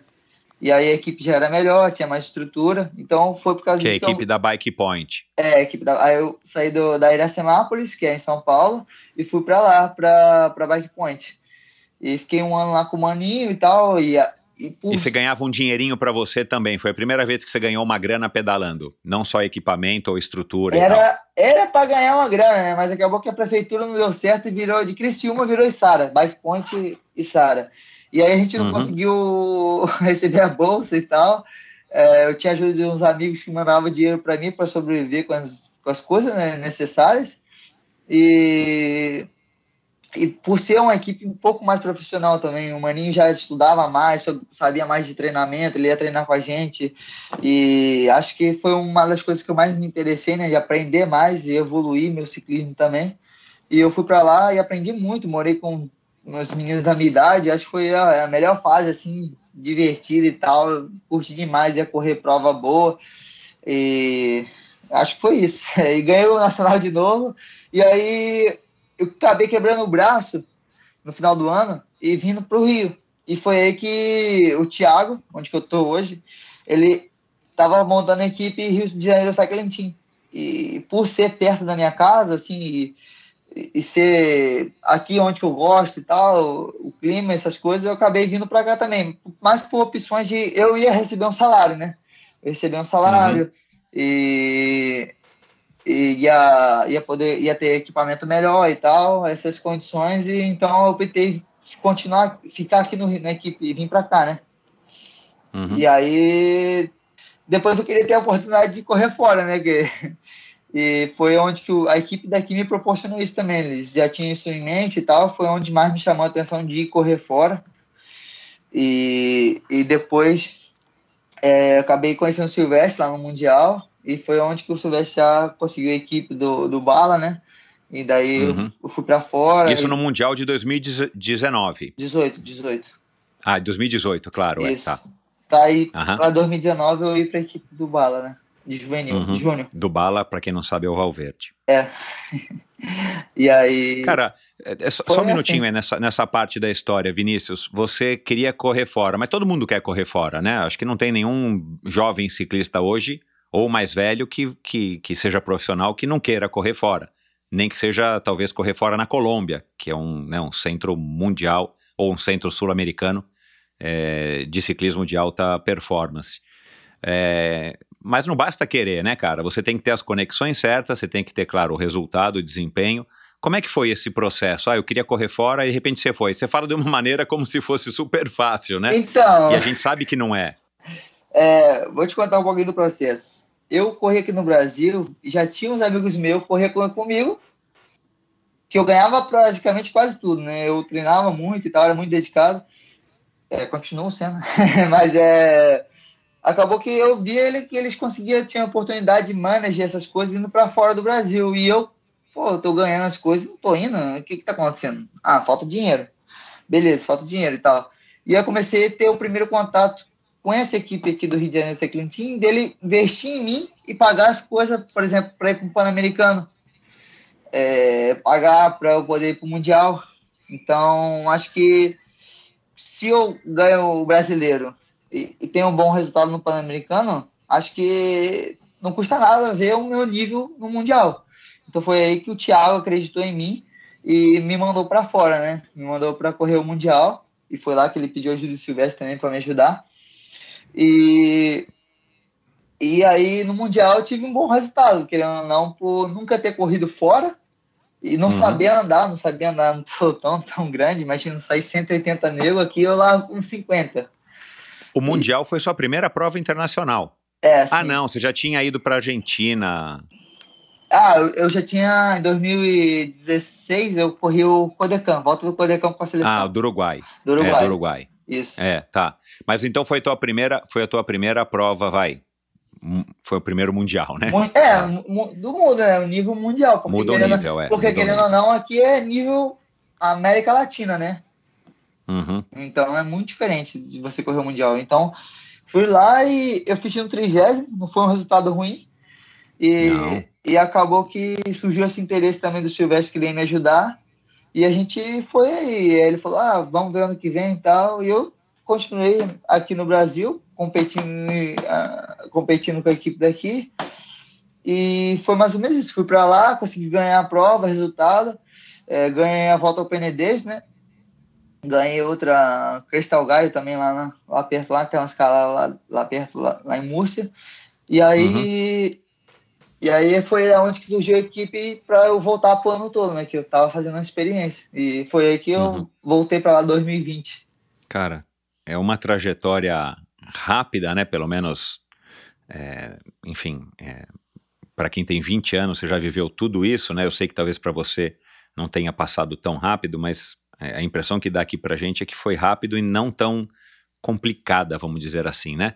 E é, você falou que você é um, um, cara aí bem dedicado. O que, que você acha que te, de, de, te diferencia dos seus, é, né, dos seus oponentes nas provas, né? Qualquer uma das provas que você participa, né? O que, que fez você chegar em nono lugar no Campeonato Mundial de 2021? Lá na Bélgica, cara, numa prova que foi fantástica, né? O teu, a tua chegada foi legal, parece que você foi um pouco ali você faltou um pouquinho de malícia, talvez, ou de oportunidade para se posicionar um pouquinho melhor. Mas, cara, você, né, você foi bem demais. O que, que o Vinícius tem, cara, que, que, que tá dando essa, essa vantagem aí para você em relação a, a grande parte das pessoas com as quais você compete? Cara, eu acho que eu sempre tive muito isso dentro de mim, que eu vou competir, por exemplo, eu, pego uma corrida como um alvo, né? Por exemplo, o Mundial sempre foi meu alvo desde o começo do ano, depois que eu voltei a competir aqui no Brasil. E acaba que eu, eu sabendo o meu nível, eu sabendo o nível dos outros, eu tô ali, equivalente. Mas eu sempre quero treinar mais para ser mais forte. Eu vou lá e treino mais. É, se o cara tá treinando 5 horas, eu vou lá e treino 6. Se ele tá treinando 6, eu vou lá e treino 7 acho que. Mas eu, eu, tenho uma vantagem de sempre tentar estar um passo na frente. Às vezes isso é ruim, porque às vezes eu vou me queimar, mas é. Eu acho que essa vantagem que eu tenho de, de estar sempre um pouquinho melhor que os outros, acho que, que isso fez que eu chegasse no, Mundial. Mas é, ali no Mundial foi o seguinte, eu, eu na volta é, que você falou que eu ganhei a volta da Cantábria, né? Na, na, na, na Espanha. Eu, uhum. fiz, eu fiz dois segundos. E uma semana antes eu fiz outro segundo. E o que que Na Salamanca. Isso. E o que aconteceu? Não, não. Foi, Salamanca foi depois. Foi em outra corrida ah, tá. eu fiz segundo. E o que, que acontecia?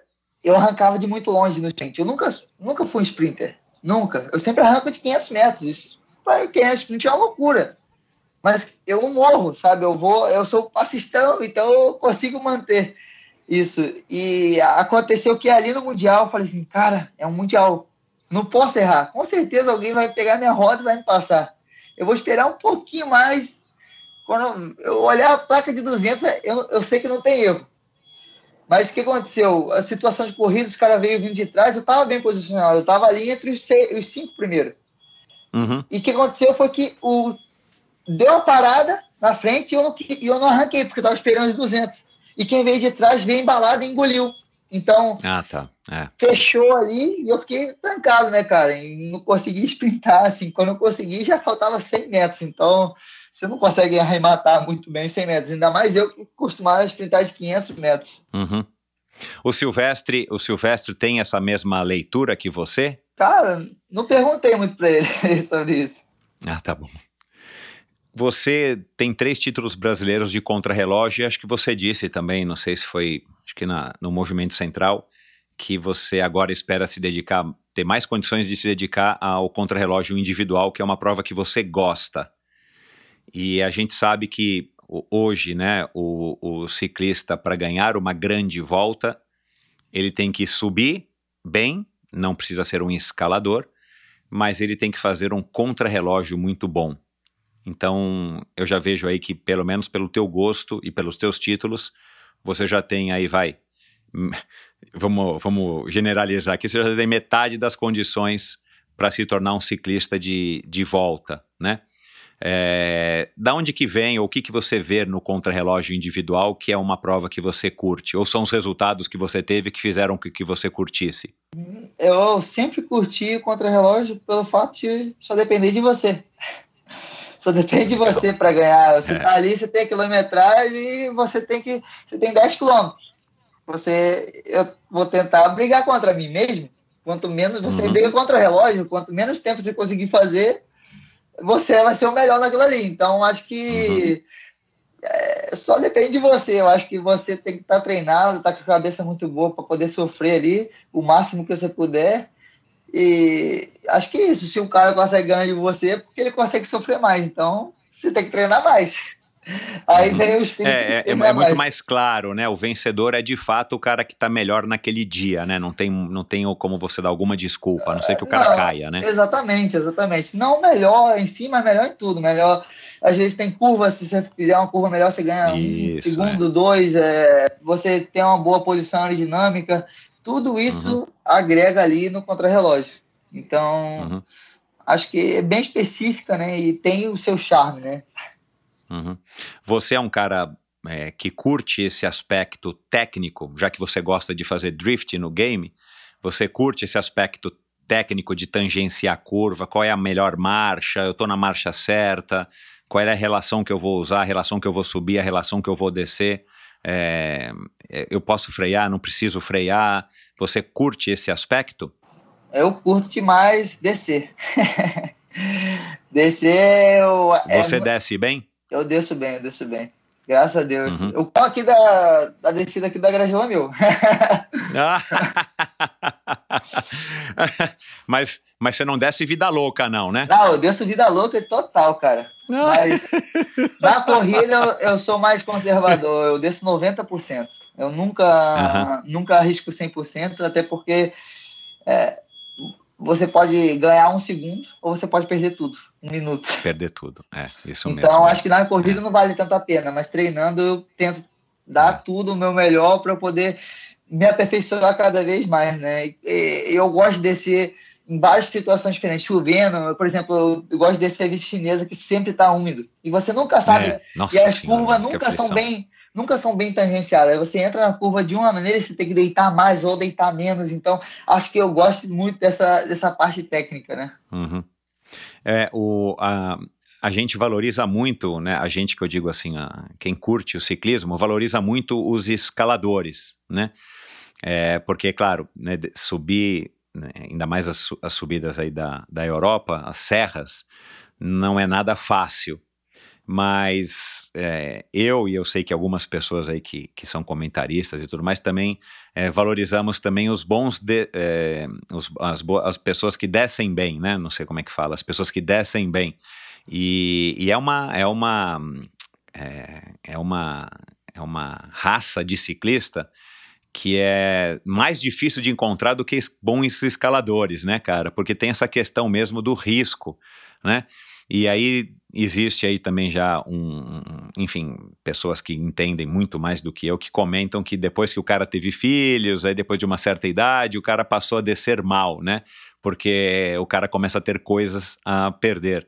Mas eu acho que um cara que desce bem, você conseguir apreciar esse cara que desce bem, cara, é uma coisa muito bonita, né, cara, de se ver. Na época que eu competia triatlon, é, eu lembro de algumas pessoas que tinham essa fama, é, e era muito, assim, é, é, bacana de você ver, ainda mais num contrarrelógio, né, ou mesmo que seja numa prova de ciclismo, quando você não tem mais ninguém do teu lado e que você pode descer da sua maneira sem ter que frear ou depender da linha dos outros e tudo mais, é, é uma disciplina, é uma, uma característica, uma qualidade muito interessante num, num ciclista.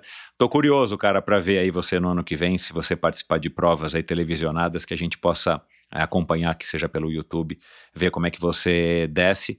E, mas claro, né, cara, sempre com bastante responsabilidade e juízo, porque de fato, né, um, um tombinho. A gente viu o Renko ano passado, né, cara, que numa descida lá ele voou da ponte ali. Pois é. E, cara, ficou um tempão fora e por sorte ele voltou 100%, mas não é sempre que as pessoas voltam 100%, né, cara? Se for um acidente muito pois feio. É. Caçar fosse, né, cara? Faltou treinar a técnica descendo. Então, é, é, isso é uma coisa que você com certeza vai ter muita oportunidade lá, principalmente de absorver com os, enfim, os teus companheiros de equipe que muitas vezes já estão pedalando há muito mais tempo do que você e, em, em, enfim, no esquema europeu, né, cara, que é a, é a, é escola do ciclismo mundial, né, é, é, o centro do ciclismo mundial. Você disse que não gosta de fazer é, musculação mas você vai ter que fazer e você já, você já foi orientado aí para isso. Você, você é, prefere, você disse, né, que você prefere sair, pedalar, você não quer ficar num lugar trancado, mas é, a gente sabe que a, que a, enfim, todos os aspectos da preparação fazem parte, principalmente do esporte hoje em dia, para que você tenha um desempenho de alto nível, que é o que você está buscando. Você é, não gosta da musculação também pelo fato de que você, é, enfim, sofre de uma maneira diferente, né, e não é sofrer rendendo em cima da bicicleta, ou é simplesmente pelo fato de você estar tá só preso dentro de uma sala ou né, de, um, de uma academia? Bom, é, acho que isso também. Antes eu não tinha muita informação também e eu achava que.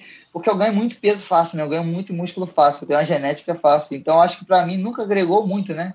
Tipo, eu achava, uhum. né? Eu, eu, tentei fazer ano passado, ano retrasado, perdão, e eu ganhei 5 quilos, aí eu fui pra bike, eu sofria mais do que se eu tivesse claro, só andado de bicicleta. Eu falei, é, é coisa inútil, é peso inútil, então nunca mais vou fazer. E eu sofria lá também na academia, né, cara, querendo ou não, suava pra caramba e, bah, aí não vê resultado, né? Uhum. Entendi.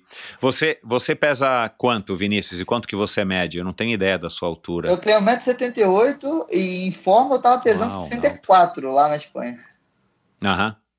Esse deve ser o seu peso aí, pelo menos de, de base. É, de base, de base.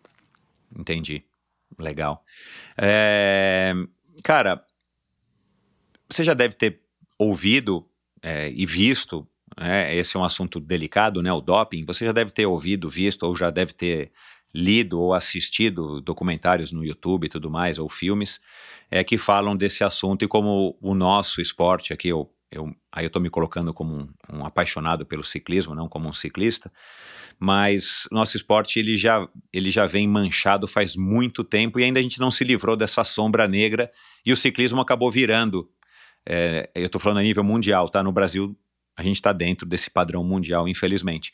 Mas é, a gente acabou virando, o ciclismo acabou virando meio que um bode expiatório dos esportes no mundo por conta dos escândalos de, de grande repercussão, principalmente o, o, último grande escândalo, que foi o escândalo do Lance Armstrong, que alçou o ciclismo a níveis estratosféricos no mundo, né, o Brasil aí se incluindo também se beneficiando disso, mas de repente viu todo esse castelo dele ruir por conta aí da, né? Primeiro das acusações e depois, claro, da, dele ter confessado o uso do doping.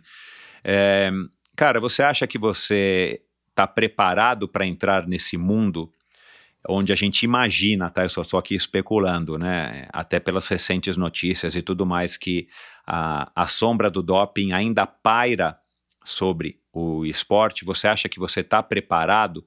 Porque até na conversa com o Nicolas Sessler, que eu sei que você conhece, é, ele, e ele é um pouquinho mais velho do que você, é, ele fala muito claramente isso e ele diz, né, na opinião dele, que o ciclismo mudou muito com relação a essa geração essas gerações mais passadas, é, anteriores às suas e a dele, que, que as pessoas que fazem o ciclismo, né, ou seja, vocês e os dirigentes estão muito mais conscientes e determinados a se livrar desse estigma de que o ciclista precisa se dopar para ter bons resultados ou para permanecer numa equipe ou para vencer uma prova A, B ou C. Como é que você acha que você vai, enfim, como é que você encara tudo isso? É, qual é a sua opinião? E se você acha que você está preparado para eventualmente ter que dizer não, eu vou continuar do jeito que eu tô e dane-se, eu não vou me vender a esse esquema que é, promete né, recompensas muito nobres, mas ao mesmo tempo, é, se, se, se te descobrem ou te causa algum problema de saúde, o, o prejuízo vem multiplicado aí por N é, vezes. Então, é, sobre isso, eu, eu, graças a Deus eu tive um treinador que é louco por isso, meu primeiro treinador, então ele já botou bem claro na minha cabeça que a gente não precisa de nada para poder evoluir, que o corpo é muito perfeito e você sabendo trabalhar e treinar e descansar e se alimentar bem é o suficiente. E na minha opinião, eu acho que hoje em dia é muito mais tranquilo você não se dopar, porque é, e tá com a cabeça mais tranquila por ter, por ter o passaporte biológico, que eles vão na sua casa, façam vários exames de sangue, urina, tudo. E eu acho que o, o ciclismo tá caminhando para um bom lado mundial, que tem, praticamente todos os atletas profissionais têm esse passaporte biológico. É uma coisa ruim, né? Porque desconfiam né, da gente, mas é, querendo ou não, também é bom para mostrar para as pessoas que a gente está limpo, né, cara? Que o esporte pode ser bonito mesmo, mesmo sendo limpo e cada um pode ser melhor que o outro mesmo é, mesmo sem, sem usar nada diferente, entendeu? Acho uhum. que minha opinião é, é, essa, cara. Acho que eu tô, tô tranquilo para der o que vier, mas tô com, a, tô com a cabeça bem tranquila que isso daí não vai acontecer comigo, graças a Deus. É, tomara, cara, tomara, porque é, ainda mais representando uma nova geração, não somente para o ciclismo brasileiro, mas para o ciclismo mundial, né? Você novinho, eu acho que isso é uma, é uma missão, talvez não tão fácil, mas uma missão que vocês têm de finalmente começar a limpar o esporte, né? de agora em diante, ou dos últimos anos em diante, porque é um esporte maravilhoso e essa sombrinha aí do, do doping, cara, é um negócio que perturba e, e, e muitas vezes a gente a gente se pega, quem gosta né, do ciclismo, a gente se pega questionando, né? Puxa, será que será? Será que não? E agora estão falando aí de um caso da Sky de 10 anos atrás, e, e aí de repente a gente fala assim, cara, será que daqui a 10 anos vão estar tá falando da geração de hoje, né? Sei lá, de um Pogacar, de um Roglic, que vão ter descoberto, um, um, enfim, né, evidências ou ou indícios e tal. Enfim, tomara, cara, tomara que bom que você tem uma cabeça boa, que bom que você tá bem bem amparado aí também, claro, pelo Antônio Carlos Silvestre e está numa equipe muito séria, que é a impressão que a gente tem da equipe Movistar, senão eles não estariam aí há 41 anos é, na ativa. Então, parabéns aí por ter essa cabeça e boa sorte aí por essa por essa por estar nessa equipe é, que, que, que, foi coincidência, mas eu acho que as coisas não acontecem por acaso, para que você possa, de fato, marcar aí o seu, o seu lugar dentro do ciclismo profissional mundial e representar o Brasil, que isso é uma coisa que você vai perceber a fama que você vai ter, cara. Você já viu a fama do Avancini, né? Você vai ver a tua, cara. Agora que o ciclismo está se desenvolvendo muito aqui no Brasil, tá cheio de amador, cara. Né? Você já viu aí no Rio de Janeiro, aqui em São Paulo tá igual, em todas as cidades grandes a gente vê gente pedalando e tudo mais. Basta eu te dizer aqui que o, o Endorfina é ouvido no Brasil inteiro, cara, e os episódios com ciclistas têm uma audiência bem grande. Então, você vai perceber aí que se você tiver é, é, um certo sucesso, não precisa nem ser logo um campeão logo de cara, você vai ter aí uma quantidade enorme de, de pessoas te acompanhando e torcendo por você. Isso acaba também, é, não, não vou dizer que aumenta a responsabilidade, mas vai te dar aí um, um pezinho um pouco maior para que você possa é, representar bem o nosso, o nosso país.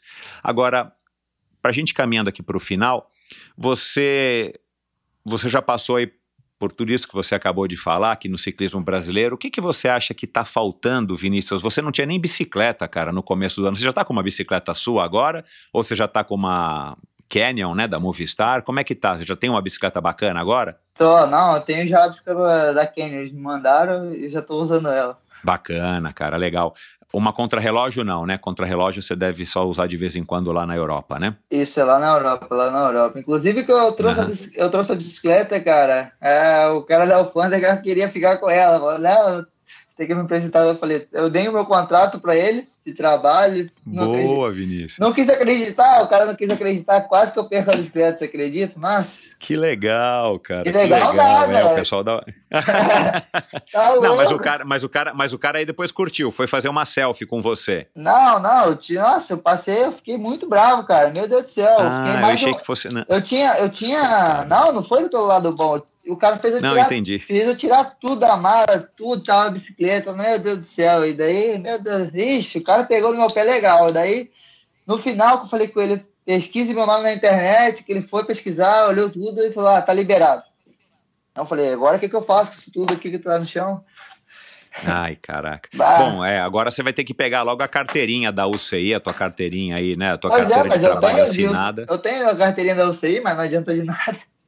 Não adiantou? Pelo amor de Deus. Bom, mas agora que, enfim, agora que você tá no endorfina, você fala para ele, ó, me ouve lá no endorfina, você vai ver, cara, que eu sou, eu não sou fake, eu sou de verdade.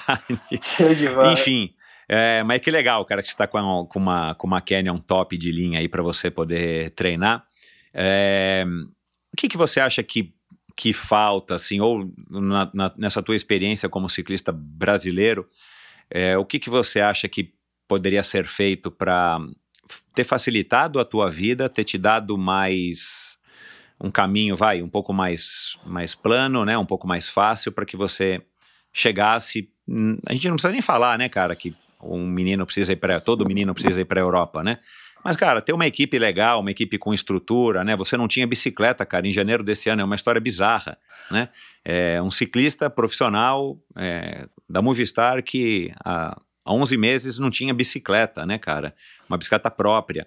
E você depois teve que vender uma bicicleta, né? Vendeu lá no Palharini, para você poder ter dinheiro para se sustentar e tudo mais. O que, que você acha que, que poderia ser feito para impactar mais? São N coisas, eu sei. Mas assim, o que, que você acha que falta se você pudesse dizer uma ou duas coisas? Cara, primeiro eu acho que mais incentivo nas escolinhas, né? Tipo, ter mais escolas de base. Porque, querendo ou não, você os meninos do futebol começam de uma escolinha de futebol. Tem lá a escolinha lá montada do, da cidade, do bairro, do, do, do estado, do, do Brasil, do país. E o ciclismo não tem isso, né, cara? Quem, só quem gosta mesmo de verdade, ama, que vai indo atrás para ver da onde pode conseguir ajuda e graças a Deus, tipo, muita gente comprou meu sonho junto comigo, né? Não foi que muita gente me ajudou para poder conseguir chegar onde eu cheguei. Mas acho que é isso, cara, porque é complicado citar muita coisa, porque como não, não, não sei um caminho ao certo, eu acho que mais ou menos esse. Falta escolinhas e, claro, falta uma Apoio, estrutura mais corrida, que... é, mais corridas aqui no, no, no Brasil e equipes também, até por exemplo, se você começar numa escolinha, você vai olhar para qual equipe? Para as equipes nacionais, que estão ganhando as competições nacionais. E aí, uhum. aí, você vai falar: ah, beleza, eu vou ir para uma equipe, eu quero ser ciclista. Eu vou receber um salário mínimo, não vai dar nem para me sustentar, eu vou ter que gastar com, comigo mesmo. E daí, o dinheiro vai, vai ser elas por elas, não consegui comprar uma bicicleta nunca. Então, acho que amba, muito, tem muita parte, muita parte que vai etc, etc, etc, que vai se juntando assim e torna o ciclismo como ele é hoje. Uhum. Você. E, e, aí a gente tem um outro problema, né, cara, aqui no Brasil, né? Pelos impostos e tudo mais, a gente tem bicicletas as bicicletas são muito caras, né, cara? É um esporte caro aqui no Brasil, né? Na Europa também, porque não é todo mundo que tem 3, 4 mil euros para comprar uma bicicleta. Mas para a gente a coisa fica um pouco mais complicada justamente porque a gente está, né, nós somos um país em desenvolvimento, de terceiro mundo em desenvolvimento, olhe lá. É, então, essa é uma outra, essa é uma outra questão, né? Uma bicicleta como a que você está aí, imagino que hoje de, deva estar tá valendo é, sem imposto, sem nada, né? Pelo menos 45 mil, mil reais. Então, essa é uma questão, é, é uma questão que depõe contra, né, ou, ou, que não favorece o ciclismo. Você falou aqui na nossa conversa de, você citou aqui alguns nomes de pessoas que, que te ajudaram, que foram importantes aí para, né, desde o teu primo até agora, mais recentemente, o Silvestre, que te deram esse, esse apoio, né? É, esse empurrão, essa uma espécie de mentoria e tudo mais, é, de patrocínio. É, mas, cara, você, você vem de uma família humilde, você. Até que ano que você estudou, Vinícius? Até 2019. Mas na escola, que ano que era isso? Uh, eu acabei, eu tenho bachillerato, bachillerato é o terceiro ano, o terceiro grau completo. Isso, é. Você acabou, você acabou a escola, né? Agora o seu próximo passo seria a faculdade. Faculdade, exatamente. É. é você estava pensando em prestar alguma faculdade? Já tinha na ideia na cabeça de qual faculdade você queria fazer e de repente você mudou de planos e não fez ainda? Se eu fosse fazer, seria engenharia mecânica, mas é, só depois que eu parar com ciclismo. Uhum. Legal. Não, não, o quê? Não, é que eu eu não consigo fazer duas coisas bem, entendeu? Tipo, uhum. focar 100% naquela coisa. Então, eu prefiro.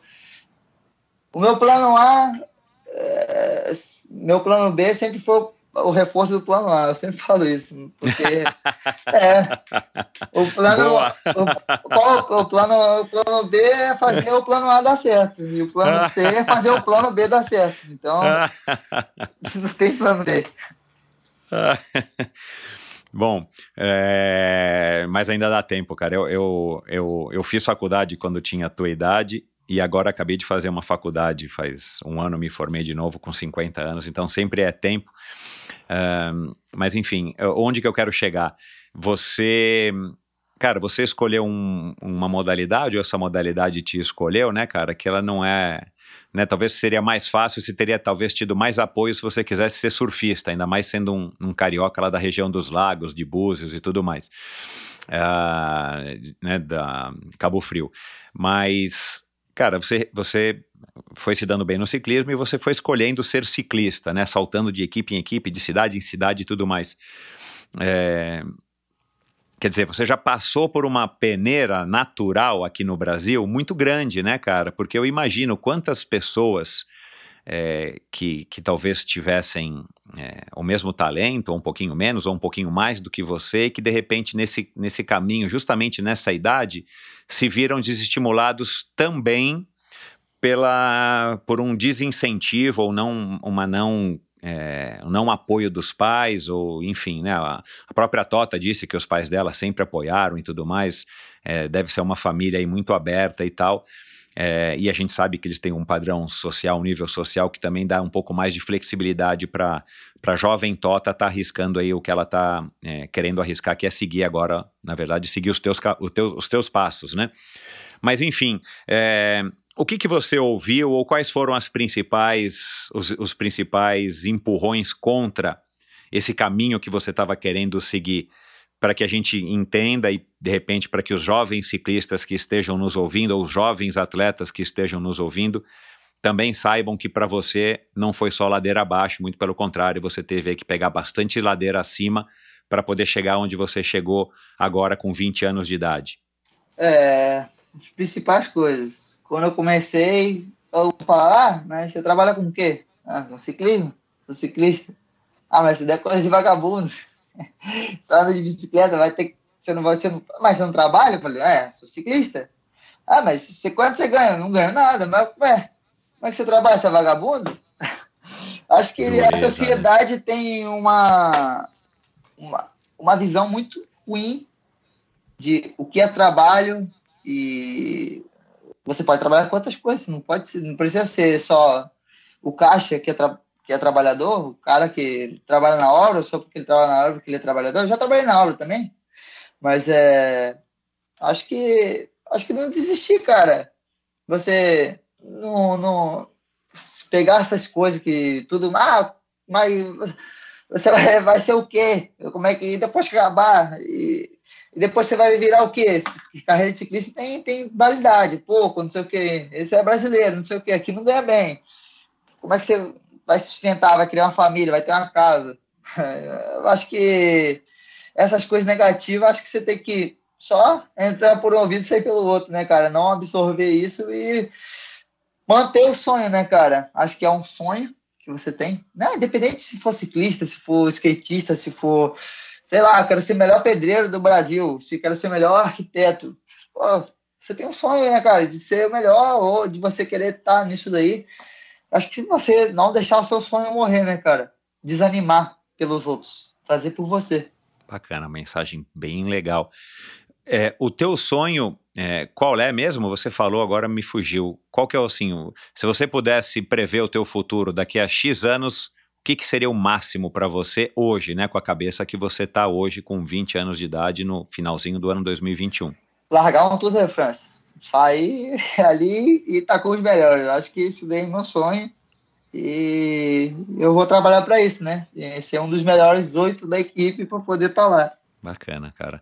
Mas mais do que as provas, as clássicas, mais do que. Mais que é tudo, medalha mundial, olímpica. Tudo. Só de estar. Tá, o tour tem um. Tem o um seu charme, né, cara?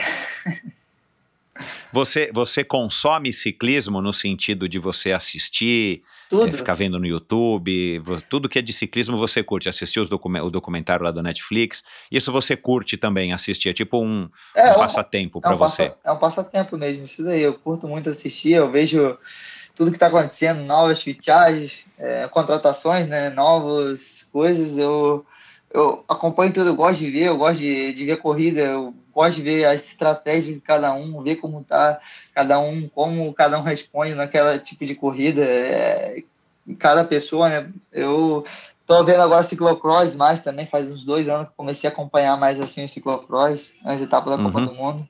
Acho que é isso. Uhum. Cara, você já falou em ciclocross agora, eu ia deixar como uma, uma última pergunta, mas já vamos falar disso agora. A gente tem, a gente tem visto nos últimos anos um, um, uma como é que eu posso dizer, vai, sei lá, uma flutuação de alguns ciclistas é, entre algumas disciplinas do modalidades do ciclismo, né? É, acho que o primeiro que eu me recordo agora foi o Peter Sagan, que fazia um pouco de mountain bike. Aliás, é um cara que tem uma habilidade incrível, né? Anda de uma roda só, ele salta, ele pula, ele faz manobra. Os próprios vídeos que ele faz de propaganda no Instagram, sei lá onde, é, a gente vê que é um cara que tem habilidade, né, cara, em cima da bicicleta. Ele pouco cai e quando cai ele não se quebra, né? Você vê que é um cara que sabe andar de bicicleta. Mas. É, e participou de algumas etapas, acho que da Copa do Mundo, né? Algum, não sei, o Peter Sagan participou de Olimpíadas. Ele foi Rio, campeão mundial, ele, ele foi campeão mundial júnior de mountain bike e participou das Olimpíadas ah, de mountain bike no Rio também. Olha lá, pronto. Você sabe bem mais do que eu. Enfim, agora recentemente a gente está vendo, né? O, o, o Alto Van Aert, o, o Mathieu Van Der Poel participando de mountain bike, participando de ciclocross, andando pra caramba na, no asfalto e a gente percebe que eles são ciclistas que têm características talvez um pouco diferentes da grande maioria do pelotão no comportamento que eles têm dentro da, da prova. A gente viu o Pitcock, é, o jovem inglês que agora foi medalha de ouro nos Jogos de Tóquio e é uma promessa e quer dizer promessa não né já é um top ciclista aí da, da Ineos e tudo vai e por aí vai enfim a gente está vendo essa essa é, ah, meu Deus do céu, sei lá. Eles flutuam, né? né? Eles... Flexibilidade. Isso, essa flexibilidade. É. Você é um cara que acabou de dizer do ciclocross, por isso que eu lembrei né, disso, que eu ia perguntar um pouco mais para frente. É, você é um cara que se vê, de repente, andando um pouco de mountain bike, que seja na época off, para você também não perder o traquejo, e de repente é uma modalidade que você curte, ou agora o gravel, né? Muitos desses caras estão indo para os Estados Unidos fazer provas de gravel, que para quem não sabe é a prova na estrada de terra, mas aquela estrada de terra que é um um pouco mais fácil de pedalar, não é estrada de terra toda com erosão, que aí sim é para o mountain bike. E o ciclocross, né, que é uma prova em circuitos fechados com bastante obstáculos e todo tipo de terreno, que ah, muitas vezes o cara tem que carregar a mesma bicicleta, saltar e tudo mais. Você é um cara que, enfim, pode ser que morando na Europa e estando lá e tendo uma estrutura de equipe, você pode se interessar por isso ou você já se interessa? Mas é, pelo ciclocross, sim. Eu acho que pode ser, mas é tem que ver também de é, calendário como vai, como é tudo muito novo para mim, né? Eu acho que não pode também abusar demais, né? De querer fazer tudo. Eu acho que ah, focar numa coisa só, mas eu gosto, eu gosto da ideia de, de ciclocross. Mountain bike nem tanto, né? Que eu nos eu, eu, gosto de andar mais por lazer, né, mountain bike. Mas o ciclocross acho que pode ser uma possibilidade um dia que se parece mais com a bike de estrada, né? Uhum. É, eu anotei aqui, cara, e eu ia deixar passar, ainda bem que eu vi aqui. Você falou que já trabalhou como pedreiro. Quais foram os trabalhos que você teve que, que trabalhar até hoje aí para se sustentar entre uma corrida e outra, ou entre uma, uma, enfim, um período de sem equipe ou de baixa ou sem entrada de grana para você pagar suas continhas? Sei lá, é, mecânico de bicicleta, acho que acho que eu me dou, me vejo mais assim, que eu gosto muito de mexer em bicicleta, né? Mas você já trabalhou de mecânico? Já, já trabalhei também de mecânico. Ah, é... legal. Você sabe mexer nas bicicletas. Mas é só de barra forte, viu? ah, mecânico de bicicleta Não, de locomoção. De qualquer bicicleta. É... Mas é mais bicicleta comum. Por exemplo, mountain bike eu não sou tão especializado em, em suspensão, não sei mexer suspensão. bem. É uma coisa que eu, eu futuramente eu quero estudar, mas é como não, não, não foi vindo e era uma, uma bicicletaria mais simples, então não veio muito serviço uhum. assim. E outra coisa, acho que Pedreiro. construção geral, né? Que é pedreiro, eletricista, pintor. É, uhum. Não sei, não sei. É, não, não então você é um cara que leva jeito para fazer essas coisas, seja mexer numa bicicleta, Tudo, seja, né? Você pega a tua bicicleta aí, chegou do aeroporto, né? é, e montou a tua bicicleta e saiu pedalando. Você não precisa de alguém para te ajudar e tudo mais. Não, inclusive eu gosto mesmo de mexer na bicicleta, não confio muito nos outros mecânicos, e às vezes o cara tem 15 bicicletas para mexer. Você quer, é molinho, o cara esquece uma mesa frouxa, você vira para um lado vai para outro. Me diz uma coisa, quantos bike fits você já fez na sua carreira? Cara, eu acho que três. Uhum. Mas, e, mas... E, e, cada bike fit que você fazia desde o primeiro, você teve que mudar muito a sua, a sua posição? Não, acho que os que eu fiz, os caras não mexeram basicamente quase nada. Eu sempre acertei a bicicleta assim.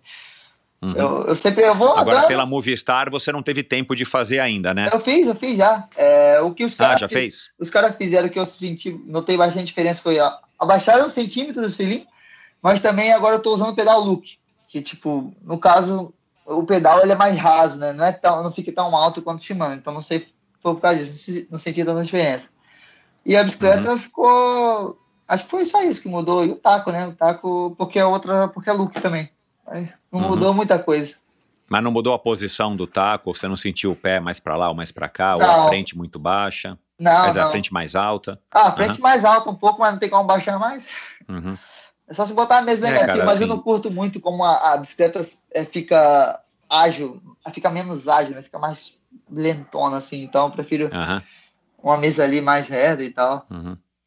É, mas, cara, assim, só refletindo aqui agora, se eu fosse você, cara, eu ia, de novo, já te falei isso agora em off, eu ia querer aprender, né, o porquê, falar com o bike fitter, depois falar com o mecânico, e, aos, claro, não precisa ser todo de uma vez, né, mas, cara, você tá aí com, meu, um mundo para aprender, né, além do que você já sabe, para que você possa formar melhor a sua opinião, né, cara? Então acho que, sei lá, eu fico, fiquei agora me pensando aqui se fosse eu, meu, que delícia, cara, você poder sentar com o cara para fazer um bike fit, entender e perguntar, e daqui a pouco você vai voltar para o mecânico e falar, olha, mas eu acho que você me disse que o bike fit é assim, mas talvez eu prefira ainda, prefira ainda, prefira ainda o banco um pouquinho mais alto, enfim, por aí vai, né?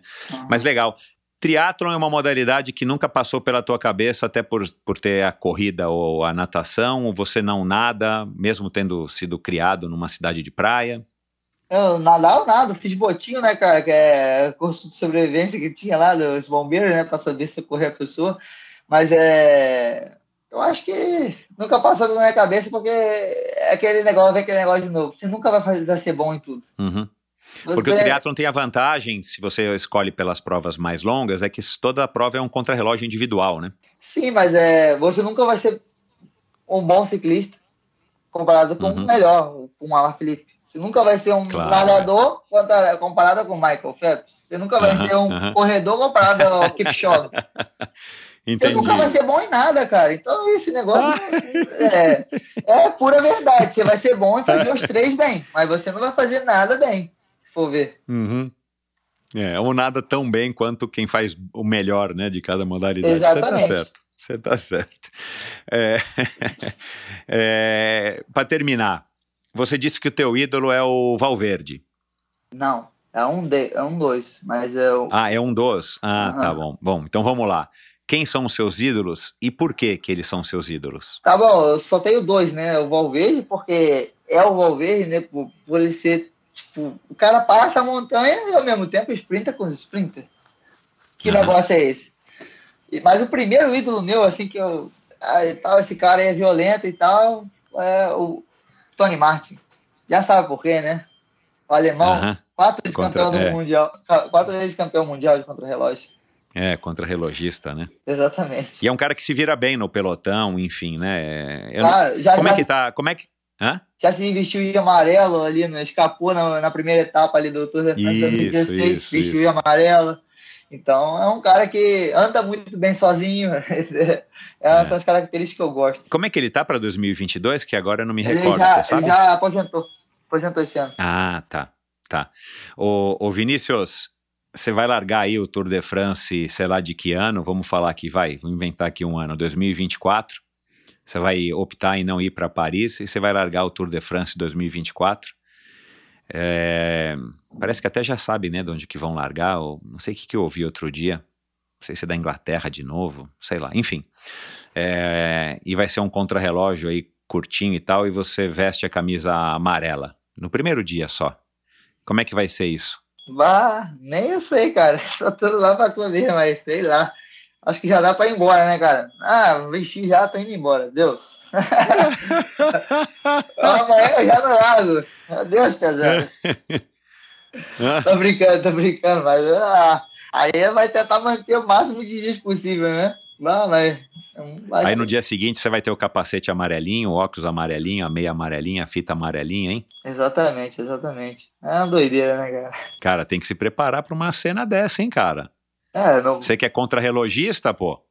É, pois é, pois é. Vamos ver, vamos ver. Um dia, quem sabe. cara, Vinícius, muito obrigado, cara. É, meu, você é um cara fantástico. Tô torcendo muito por você. É, o Brasil né, talvez não como, não como uma nação esportiva, mas como um monte de gente que é fã de ciclismo, está torcendo por você. E, cara, aproveite cada segundo dessa oportunidade. Muito obrigado por ter concedido aí um pouquinho do teu, do teu tempo para bastante do teu tempo para conversar aqui comigo e com todo mundo que está nos ouvindo.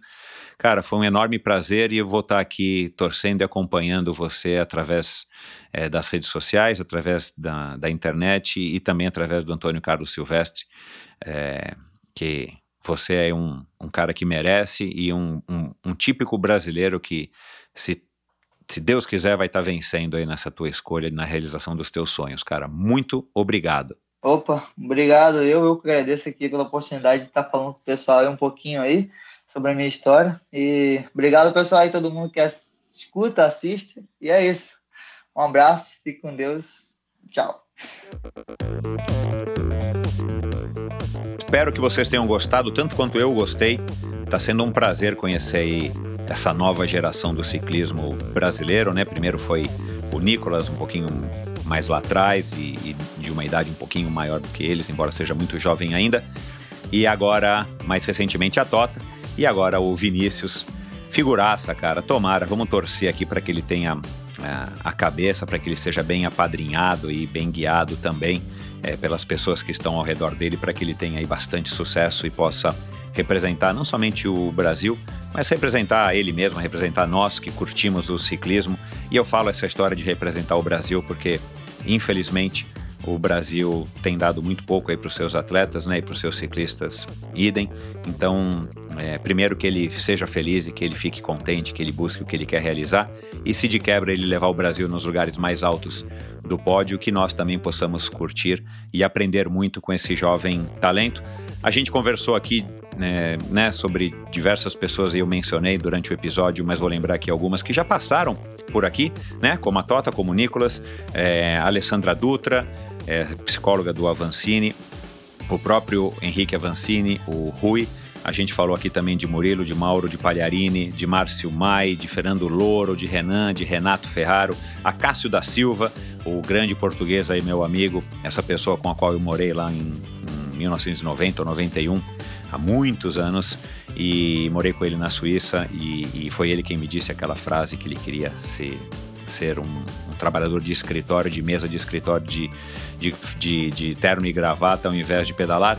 O Vinícius passou pela, pela é, Rio Cycling Team, e ele foi treinado pelo Lauter. Eu tentei aí a participação do Lauter, mas infelizmente não deu certo. O Lauter já passou por aqui, o Lauter é comentarista do Esporte TV também e um grande treinador aí que, que teve uma passagem muito ilustre pelo triatlon e depois acabou aí passando pelo ciclismo. É um cara bacanérrimo, aliás, ouça o episódio com o Lauter, um cara aí de um de um sarcasmo, de um humor ácido muito interessante, um cara muito crítico aí da nossa realidade brasileira, do, do esporte brasileiro.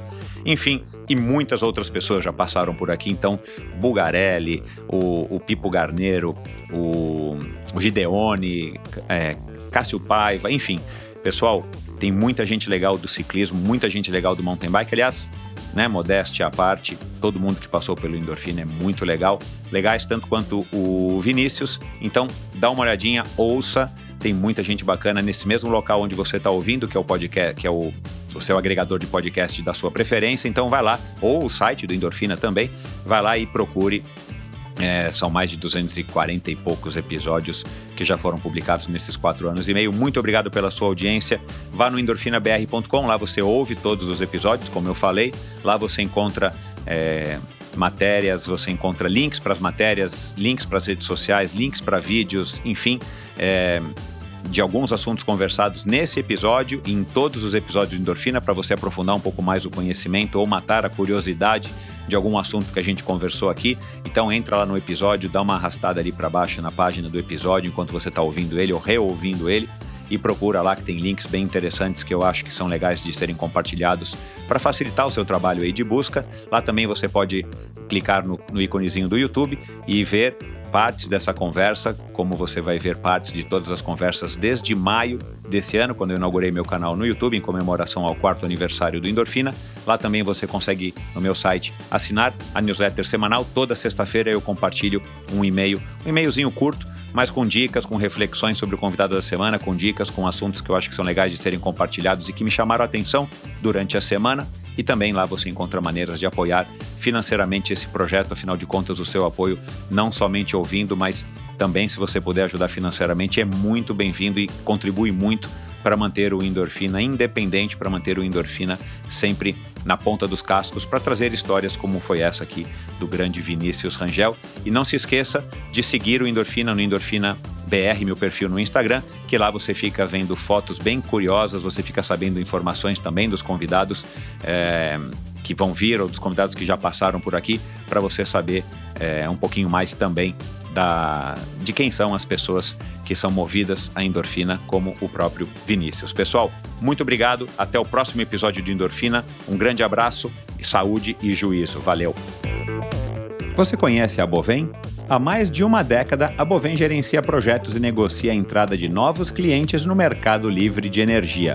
Com uma equipe experiente, a Bovem se compromete com os bons resultados, atuando através de escritórios espalhados pelo Brasil. Descubra as vantagens de ser livre e saiba se a sua empresa também pode ingressar neste mercado.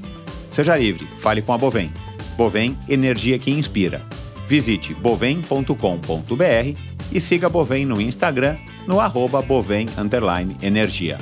A Titanium Vida, Saúde e Previdência oferece as melhores soluções em proteção e segurança que você encontra no mercado para você e seus familiares, com planos de seguro de vida, saúde e viagem. A Titanium oferece serviços para o seu bem-estar, como o seguro de vida resgatável, que além de resguardar e proteger o futuro das pessoas que você ama, você tem a opção de resgatar os valores em seu seguro para utilizá-los no que quiser ou precisar. Outro serviço é o Seguro Saúde, com cobertura mundial, com livre escolha de médicos, clínicas e hospitais aqui no Brasil e em qualquer parte do mundo. A Titanium também oferece planos completos de seguro viagem. Siga titanium.consultoria. Não conte com a sorte, conte com a Titanium.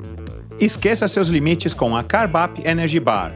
O novo lançamento revoluciona o mercado ao criar a categoria de barras energéticas, máxima energia e nada mais já disponível no site probiotica.com.br e nas melhores lojas especializadas do Brasil. E você aí, já rodou de Mavic? A Mavic produz rodas de carbono desde 1973 e suas contribuições ajudaram a estabelecer o material como um dos mais essenciais no design de novos produtos. Hoje, a coleção de rodas de carbono da Mavic é referência no mercado e conta com os avanços tecnológicos mais recentes na área. Além do design e produção manual, as rodas passam por processos criteriosos e rigorosos desenvolvidos pela própria Mavic no Centro de Competência de Carbono em Annecy, na França.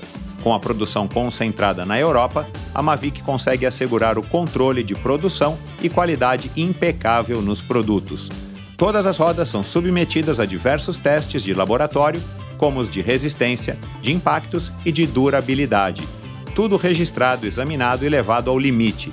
Dessa forma, a Mavic oferece garantia vitalícia em suas rodas de carbono desde 2021, seja roda de estrada, de mountain bike ou de gravel. A Mavic é orgulhosamente representada no Brasil pela ProParts e desde 2021 a linha de rodas de carbono conta com garantia vitalícia. Agende o serviço ou reparo da sua roda no Mavic Service Center. Acesse www.proparts.esp.br para mais informações. Obrigado por ouvir esse episódio do Endorfina. Acesse o endorfinabr.com, vá no post do episódio de hoje para conhecer um pouco mais sobre o meu convidado e alguns assuntos abordados em nossa conversa. Lá você ainda encontra todos os episódios do Endorfina. Siga o Endorfina BR no Instagram e confira imagens inéditas e inusitadas dos meus convidados. Participe enviando comentários e sugestões. Se você curtiu, colabore assinando Endorfina no seu agregador de podcasts preferido e compartilhando com seus amigos.